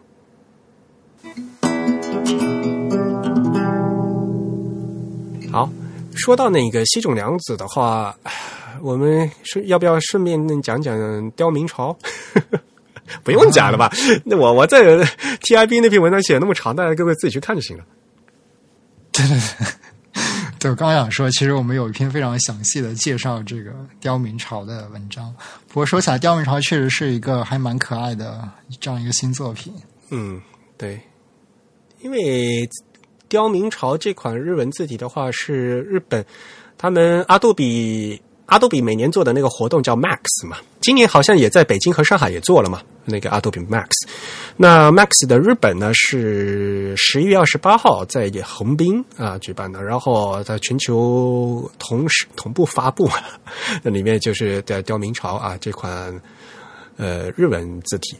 而且呢，这款字的话，我是在三年前就看过，就是它的这个初稿，因为呃，西冢良子他原来在那个鸟海修老师那边的那个文字书文字书文字熟 中文啊，嗯，他三年前就已经做过那个假名版本了，二零一五年那时候就已经在文字熟的毕业展上面就就已经发布出来了，呃，但是我们都已经看到过了，嗯。然后啊，这么早就做了，说明你根本就没看我那篇文章。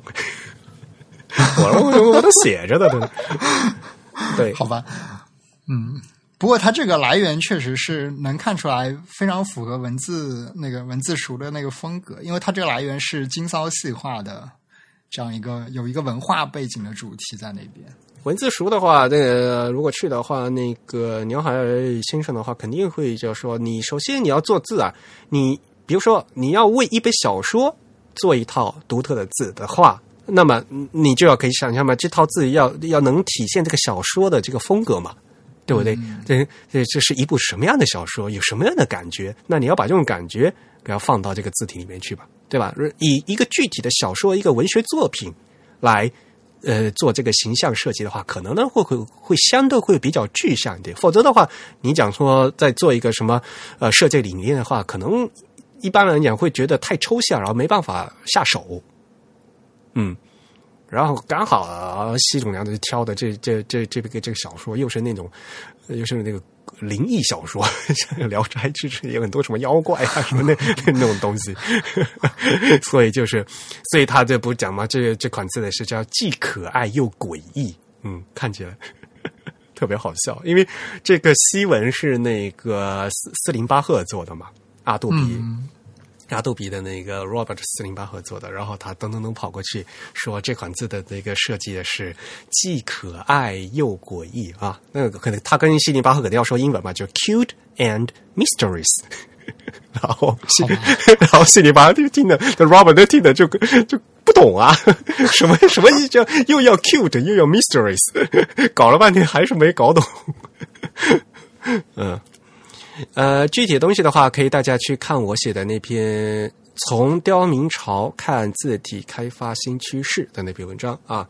然后我写这篇文章，其实在后面也写了。就虽然我在跟大家介绍的是一款日文字体的一个新发布，但是呢，明显因为这是阿杜比，这是一个行业带头人在做的一款字，所以呢，从这款字可以看出。阿杜比就字体公司，呃，对今后各种字体的规范和他们字体制作的一些新的一些思路啊，这些东西的话都是很值得哇！我呃，虽然我说的是日文字体，但是很值得我们中国的中文字体厂商学习，尤其是一些设计的思路啊，比如说你在中西文搭配你是怎么做的，对不对？然后。特别是一些技术的东西啊，这个是我们中国的字体上非常薄弱的东西啊，都都都都应该去看一下。嗯，对，实际上刁民朝体它还有一个作用，就是展示了 Adobe 在这个 CJK 文字方面技术上的一些实验性的东西。对的，嗯，而且呢，我们很多设计师呢，就根本不懂技术的东西，对吧？呃，这也只有阿杜比。像这样，他们技术含量非常高。他其实他们是一个软件公司嘛，大家想一想，阿杜比对吧？它是一个做软件的，呃，能把这个技术和设计融合到一起。像我后面有说的一些，比如说什么支持 IVS 啊，这还有一些什么各种各样的那个什么彩色的符号的那些东西，对不对？是的，是的。嗯，就是因为技术能现在可以提供的这样的可能。反而给这些设计师更多的一些机会，能做出这些东西嘛？要不然的话，以前哪怕我设计师画的再好，这东西没地方放啊。嗯嗯，所以像这些东西的话，呃，还是非常非常值得我们学习的。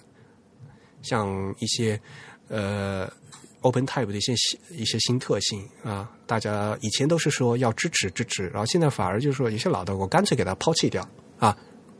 有有所为，有所不为，这个其实就是需要你一个很清晰的思路的啊。有些东西为什么不用？有些东西为什么要要用啊？有些东西的话，反而的确是有新的需求，在我我要多多做。像比如说，他们对这个调明朝里面那些引号的一些排版功能的问题，如果大家熟悉中文排版，就会知道引号有很多很多的问题。在中西搭配的时候，因为那个 Unicode 的码位是一样的，所以呢，宽度啊，这个高度啊，有时候都都够不着嘛，对吧？对，嗯，像如果有排版经验的设计师，一听就知道这里面到底是什么样的问题。那么我们再来看，呃，阿杜比他们作为一个行业带头人，他们是怎么解决这个问题的？啊，不一定他们说呃这这样就一定是对，但是呢，就有各种各样的解决的思路在这边啊。嗯所以我还是希望，就是说大家多学习一些这些技呃字体的技术方面的东西。你字做的再好，你那个技术如果再包装的不好的话，最后用户还是没法用，这是一个非常很浪费的一个事情，对吧？是的，嗯然后我这里还想和大家说的就是一款新的产品，就是那个 Font Lab 终于要出新呃，终于出新版了。啊，其实他们这个试用版已经发布了测试版嘛，已经发布了很久了。对啊，但是就一直一直难产，就是最后一直出不来嘛，终于出了嘛。嗯嗯，Font Lab 应该是老牌的字体编辑软件吧？因为大家可能知道字体编辑软件现在最流行的是 Glyphs，可能年轻的朋友大家都在用，对对对，就是新一代的产品里面。对，都在用 Glyphs，然后反而就是大家呃，在年轻的设计师朋友们可能就不知道了以前在用的是什么。啊 嗯，呃，可以跟大家介绍一下啊。呃，以前像像最早像我们那时候，我在读大学的时候，大大家都在用的是 font 呃 font photographer 吧？啊，对，超老牌的一个 photographer 啊。然后主要当时还还是有很多依赖这个 Windows 操作系统的设计工具。这些东西反正倒无所谓了，你无论是用那个 Windows 还是用那个呃 Mac 啊，这个倒无所谓。无因为你在做字体的话，无非就是在上面拉曲线嘛。对对对，但比如比如说像 FontLab 以前非常的流行，也是因为就是它在 Windows 上也有一个版本嘛，嗯，然后现在它在 Mac 上也有版本，所以它是一个跨平台的这样一个软件。对，FontLab 是跨平台的，对，对，嗯，Photograph 也是啊。啊，对，像但像最近这个比较流行的 Glyphs，它其实只在这个 Mac 上有。啊，对，嗯嗯嗯。而且现在最关键就是说，因为刚才我也说了，OpenType 这些技术非常复杂了嘛，已经，所以的不仅是你在画曲线要如何容易让有一些特性嘛，啊，你在拉曲线的时候发现，其实虽然很多朋友是设计师朋友是习惯在 Illustrated 里边拉曲线的，但是针对一些文字的特性的话，有一些曲线功能的这些曲线功能的话，还是有在字体设计软件里面做的话会更方便。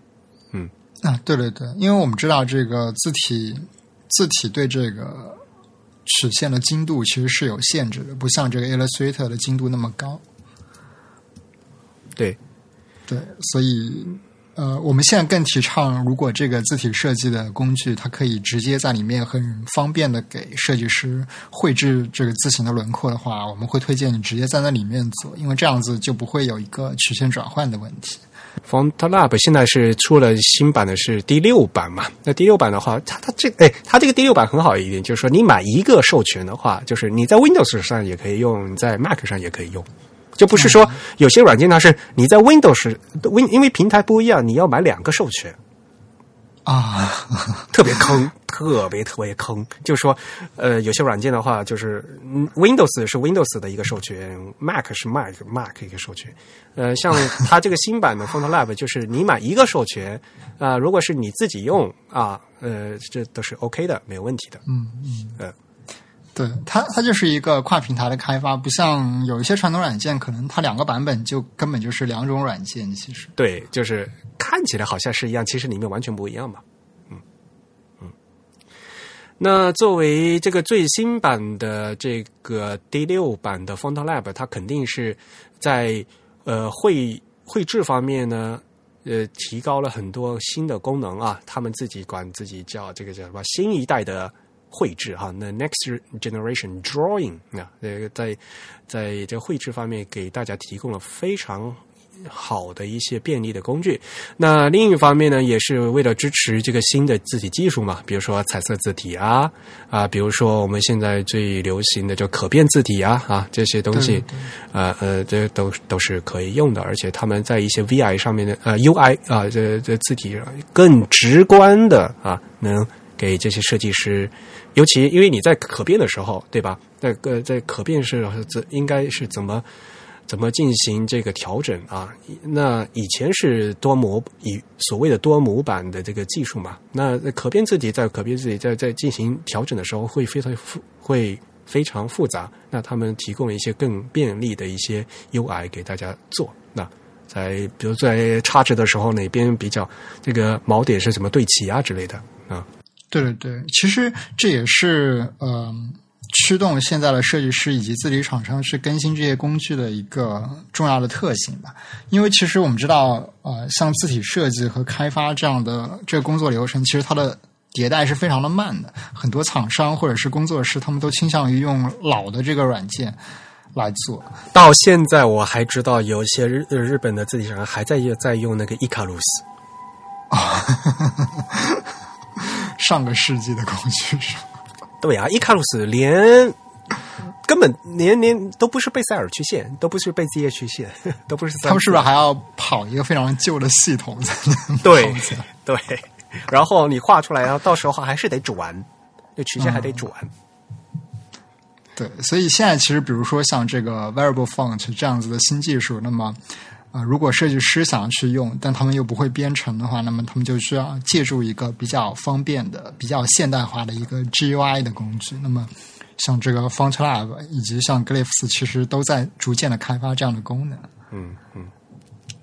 哎，开个哎，突然扯跑个题，你是念 GUI 是吧？对啊，啊，GUI 是吧？对，好多美国人 就是念 GUI 嘛。对对对，我觉得这个有点邪门歪道了，就这个这对非母语者太不友好了。呃，日本人也是，日本人就也也就是，嗯，像这种词的话，他就日本人就会尽量能拼起来就尽量拼起来，所以这个乱七八糟，听的有时候不知道他们在讲什么，故意故意是什么东西？对啊，那他 UI 还念乌蚁？我说，呃。U I 的话，你才俩字母的话，还是不要念了。那你你 U X 还念的 U X，好奇怪啊！好吧，嗯嗯，G U I 图形用户界面啊，你看你，我们还是还是要说一下中文。上次梁海来我们节目的时候，他都快被我们憋死了。说这些那些英文单词的那个些中文版本，对吧？其实图形界面还是非常好的嘛，对吧？如果你做得好的话，因为毕竟不可能每个人都对这个技术特别有了解嘛。像阿杜比他们在做那些字体设施的，他们有时候就是用那个命令行工具的，对吧？啊，嗯，但是不是所有人都会命令行的呀？对，另外其实它也有一个这个。对人的这样一个关怀吧，我觉得，就毕竟有的时候你在用一些不同的工具的时候，对你这个创作的思路和方式都会有很大的影响。那么设计师这样一个，特别是这个视觉设计师，他其实面对的都是一个视觉媒介。如果你能给他一个图形化的界面，其实对他的这个工作负担会减轻非常的多，而且有利于他更关注一些视觉上的创作细节。对，这个很重要一点，就是这是一个工具好不好？啊，就在这一点，就是说，如果你给一个好的工具，能够让这个 creator，就是这创意者的话，能专更专注于他们工作真正的工作方面，而不要去让他们分心，要就想，哎呦，我这个怎么弄啊？我要去拿什么样，对吧？好的工具就是这一点嘛。你用习惯以后，他们我能更专心的注重在我在工作的地方。嗯，这个其实话说到底，其实都是一样的。你我无无论你说你你喜欢习惯用 Win 平台，还是习惯习惯用 Mac 平台，这个都无所谓，因为这这对于真正内容创作者来讲的话，能专心的创作出更好的内容才是最重要的嘛。其他其实都都都是工具而已。嗯，用的习惯，然后能能用的习惯就是好的。然后呢，另一方面的话，如果你这好的工具能促使呃这些设计者和这些内容创作的人发出有更好的灵感的话，那可能说啊，这个是更好的一方面，对吧？嗯嗯嗯，对。如果本来你把它做的不好用，然后大家都不想去用，那就可能就。这个就是这个工具的瓶颈了，对不对？你把它这个功能做得更好的话，哎，可能哎，设计师哎，我搞一搞，可能这个能做出更更新的东西出来，对吧？嗯，对，嗯。那这个 Font Lab 还是因为它是一个专业的，我们说我们说啊，它是一个专业的呃软件啊，大家可以去试用啊，它有三十天的免费试用期，但是呢，到后面呢，你还是要买的，因为价格的话。呃，六百八十九美金啊，还是不便宜的，嗯，而且非常比 Glyphs 要贵一些，是吧？啊，贵得多啊，贵得多，嗯。然后还有一个很非常有意思的一点，就是像这类软件的话，它有一个就是呃，同行敌对软件的一个那个呃迁移的一个优惠价。比如说，如果你用的是 Photographer。Photographer 的话，如果你愿意从那边放弃 Photographer 到我这边来的话，我会给那个优惠价。这个迁移版是三百四十四美金的。啊，因为其实那个 Photographer 是呃，应该是同一个公司开发的吧？嗯，他也希望就是说你从那边迁移过来了。对于对对对，因为 Photographer 是一个非常老旧的这样一个对对嗯，这个都有了，像。呃，可能年轻的朋友都不知道，就是以在 InDesign 之前的话，在 Mac 上面做这个排版的话，大家都是用那个 Express 嘛，Quark 公司的啊，Quark Express，哦哦哦，是这个啊，你说 Quark 我就知道了啊，Quark Express，我对它写是写成 Quark Express 的了？啊，对，这就是 Express 嘛，因为它后来就因为支持那个 OS Ten 支持的不好。啊啊，所以呢，在呃刚好在那后面呢，就是呃 india 站也出来了嘛，所以呢，现在呃就是就它就比较没落了嘛。啊，以前的话在 Mac 上面，你想 india 站本身也是一个新新的软件嘛，对吧？嗯，在以前在。之前的话都是用那个 Express，呃，所以呢，像如果你现在再去买那个 Quark Express 的话，它也有一个，就是你如果是阿杜比用户，是 InDesign 用户的话，它有一个 InDesign 迁移的一个优惠价。好吧，对，对的，哦，嗯，这个都有了，对呀，这所以这个是商业授权的问题了。啊，嗯。但我个人认为，就是说，如果你觉得，首先这是一个专业的软件，对吧？呃，无论你如果你是只是想试一试的话，哈，你可以用一些免费的软件。如果真正开始用的话，可能 Glyphs 啊，可能会会在 Mac 平台上会比较好一点啊。那 FontLab 呢，它也是这个是比较专业的了啊，能能。说实话，这是给专业人用的。你觉得你自己会不会做这个专业？要不要花这个钱，对不对？因为人家呃，专业软件的话，就是给专业设计师用的，而且他们能够用这个东西去赚钱的嘛，对吧？所以呃呃，一分钱一分货啊，这是肯定的。如果你们不是专业的话，也没必要花这个钱了。反反过来说，对不对？嗯。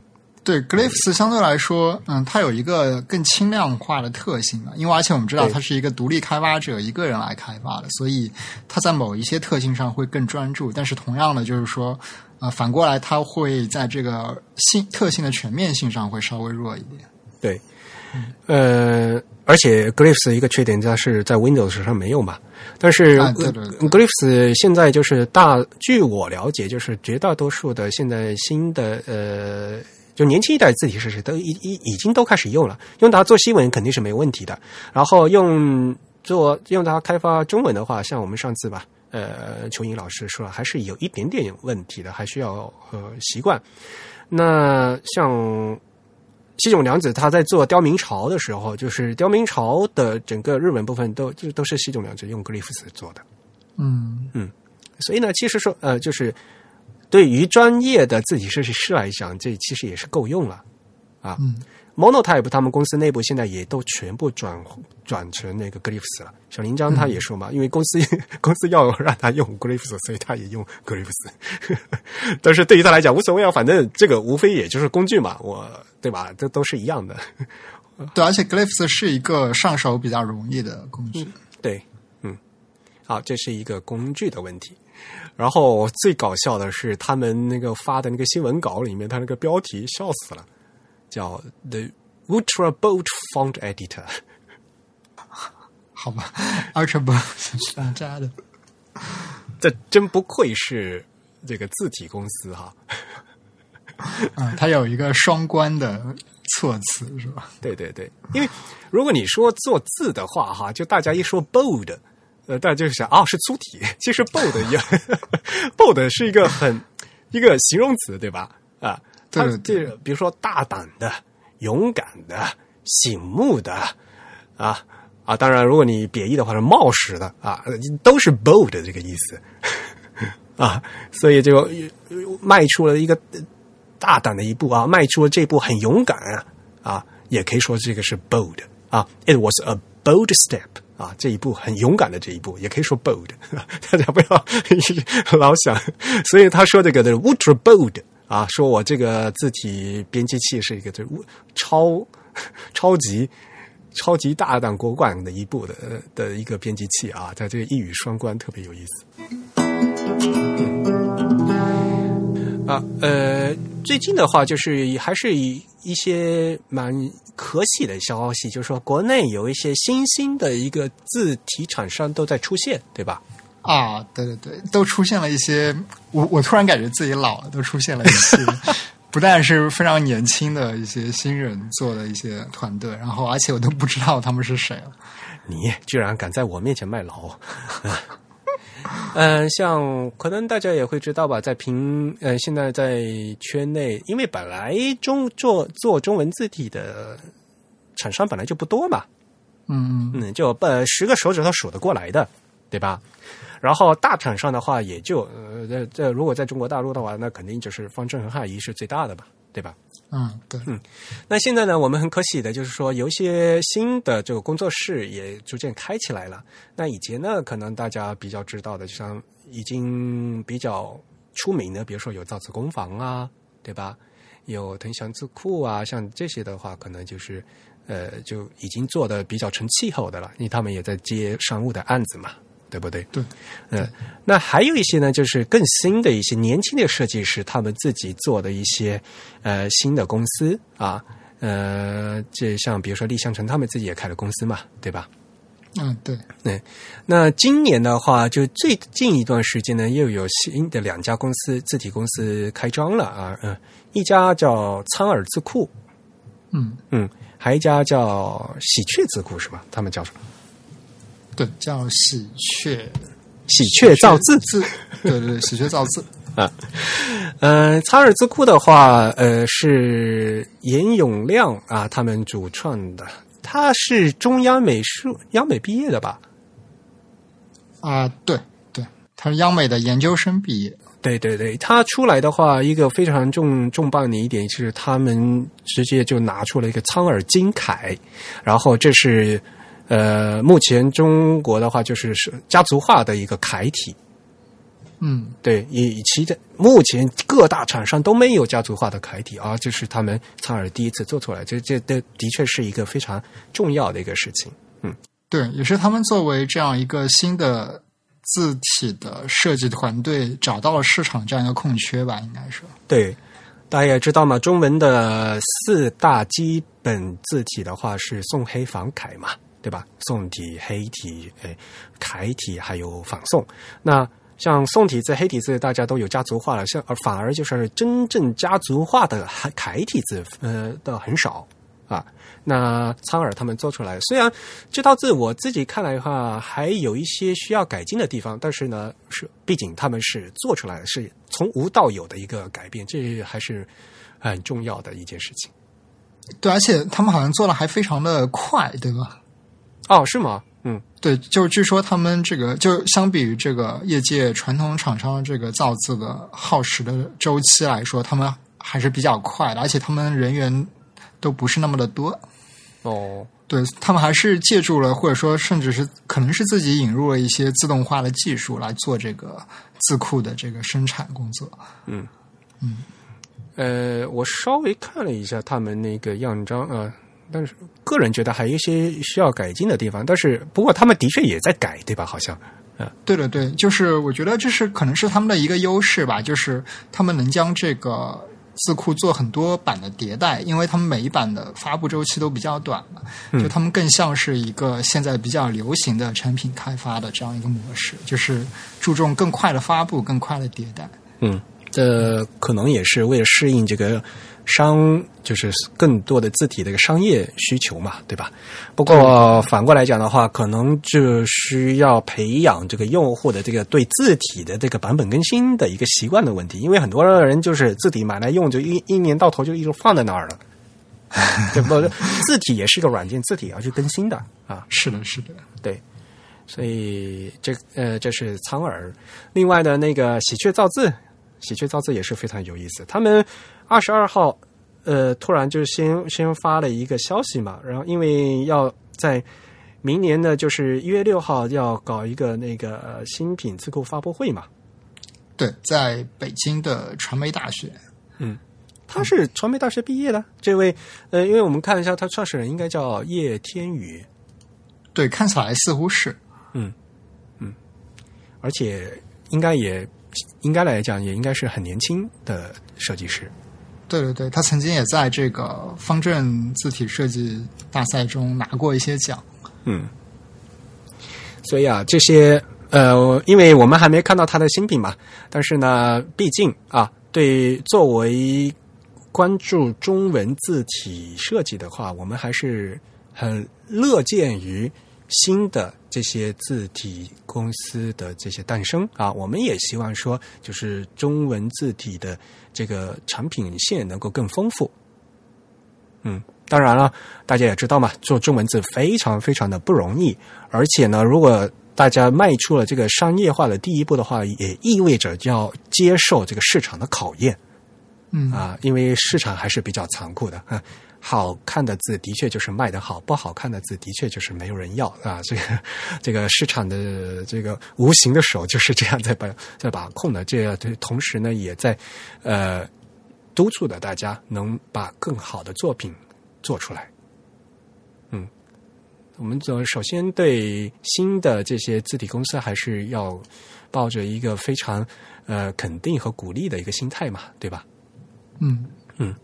那当然，那呃，最后这呃做出来的字的话，那肯定我们大家也会，大家能也能够一起看啊，有好的地方和不好的地方，大家都能够进能进行呃具体的分析。好，那我们首先在这个结束之前，再公布一下这个抽奖的结果。对对对，我们这次公布这个抽奖结果，首先我们要。补一下之前的一些抽，或者说要更新一下之前三期的这个之前两期的结果，因为在第十四期抽奖和第十五期抽奖的时候，我们有很多这个获奖候选名单上的听众呢都联系不到，所以我一直往后推这个名单，然后也导致了 发奖太难了。对，这也导致了我们给那些获奖听众发这个奖品，其实也拖延了非常的久，可能最迟的有拖延了一个多月。对，然后不管怎么样，我们还是最后把这个奖品给发出去了。那么，对，但是实际上呢，我们抽出了非常多的听众，像第十四期，我们一直推到了呃第六位听众，我们才把这个奖送出去。前面有。前面有四位听众都没有联系到，那么第十五期呢，也有三位听众没有联系到。那么按照我们这个以往的惯例呢，我们会将这些听众的这个获奖名额保留下来，然后同时呢，我们在之后的这个抽奖中会暂时把这些听众排除出去。所以，这些听众如果听到这些，呃，你可能也不知道你有没有中奖，但是你可以来看一看我们这个获奖名单的链接。我们这个链接里面有详细的记录每一期那个获奖的听众以及他们有没有领过我们的奖品。那么，如果你被我们抽到了，但是啊、你可能之前没有收到我们这个获奖的通知呢，你可以直接写邮件给我们来联络我们，我们会看有没有什么其他的纪念品可以，也可以送你一份，对吧？对因为我们还是会有非常多的这个纪念品可以派送给之前的一些抽到奖但没有机会领取到的这些听众。我们奖品这么多，居然发不出去，哎，真是。对，然后第十六期呢，就是上一期我们这个抽奖的结果呢，我们也抽出来了。那么上一期我们送出的这个奖品呢，是 Rex 给我们带来的这个 Type Notes 的哦第一期，对创刊号。那这一期的这个奖品呢，我们其实都已经寄出去了。那么两位听众也也都已经收到了，他们分别是一位署名叫 Even 的听众，然后另一位署名叫哇哇哇哇哇塞。这两个听众我们应该都在这个捐赠的名单里面提到过，他们他们都有给我们留过言。他们好像都非常激动哈，我看他们邮件发的。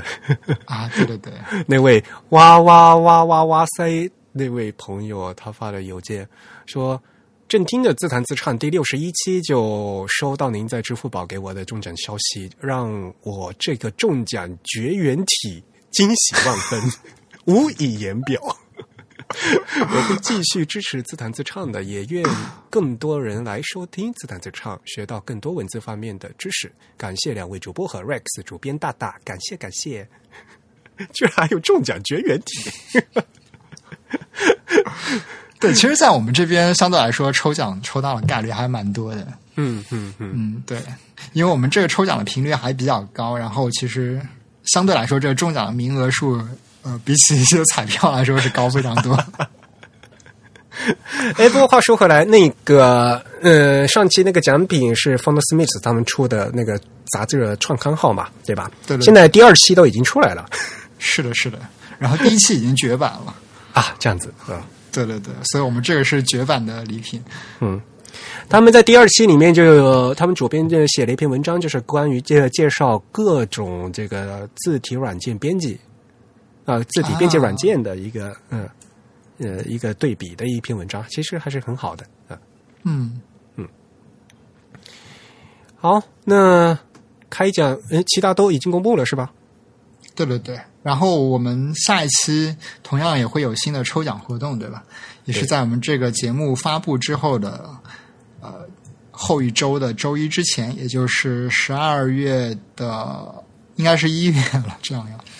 哎，正好是一月一日之前，啊，那那就刚好今年嘛，就刚刚好今年截止到二零一七年的十二月三十一号的五十二十三点五十九分，对对对，正好今正好截止今年刚好今年，对，今年的最后一秒啊，嗯，好，那我们会继续在元旦给大家抽奖吧，啊，呃，会诞生新的一批呃幸运听众，那这两位幸运听众如果顺利的话呢，应该能收到我们。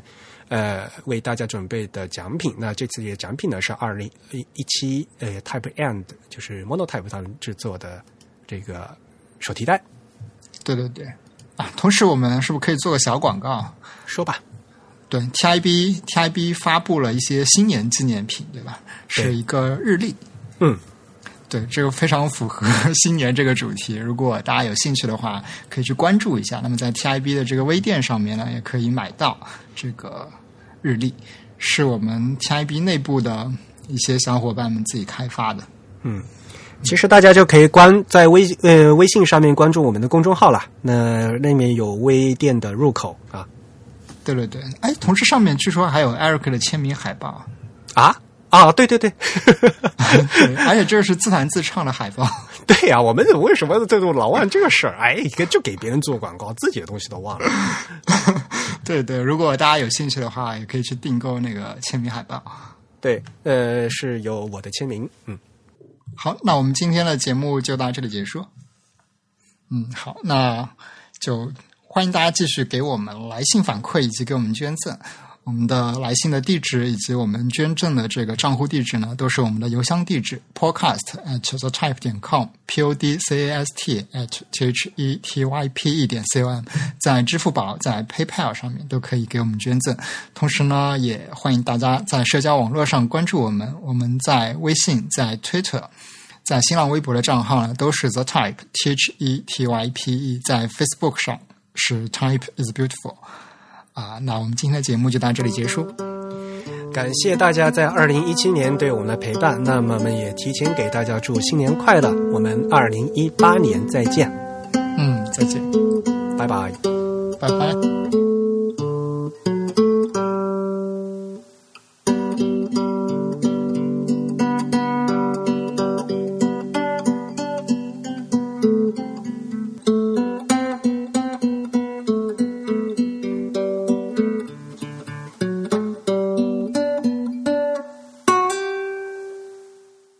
好吧，那这样我们二零一七年就这样结束了。啊，对，你发布的时候是不是快圣诞节圣诞节都已经过了，发布的时候。啊？对，圣诞节的后一天。对，你元旦放假也没干嘛是吧？对，暂时没有什么特别的计划，可能随便去哪里逛一逛这样子。今年元旦我要回福建老家一下，啊，哎，你难得好像我好久没回去了。对对对，对，我要回汶川西畔。我打算打算这次回去把我们家那个刘氏族谱翻过来，认真再看一下。真 的真的，就是因为呃，我我上次去看是那个高中的时候嘛，就是那时候哦还那那时我只就大概翻了一下呃木活字的东西。我是这这次呢要回去要去到祠堂里面去，就我们老的那个组织里面去，要打算把那个整套拿拿出来再仔细看一下。那个里面你 可以做一个什么么影印版吗？哎呦，我那那有影印有干嘛用啊？那又又不又不出版，又要干嘛呢？而且那一一整套一个大盒子十几册呢。嗯嗯，不，文川西旁边有什么石头啊，什么什么都都画的特别详细哦。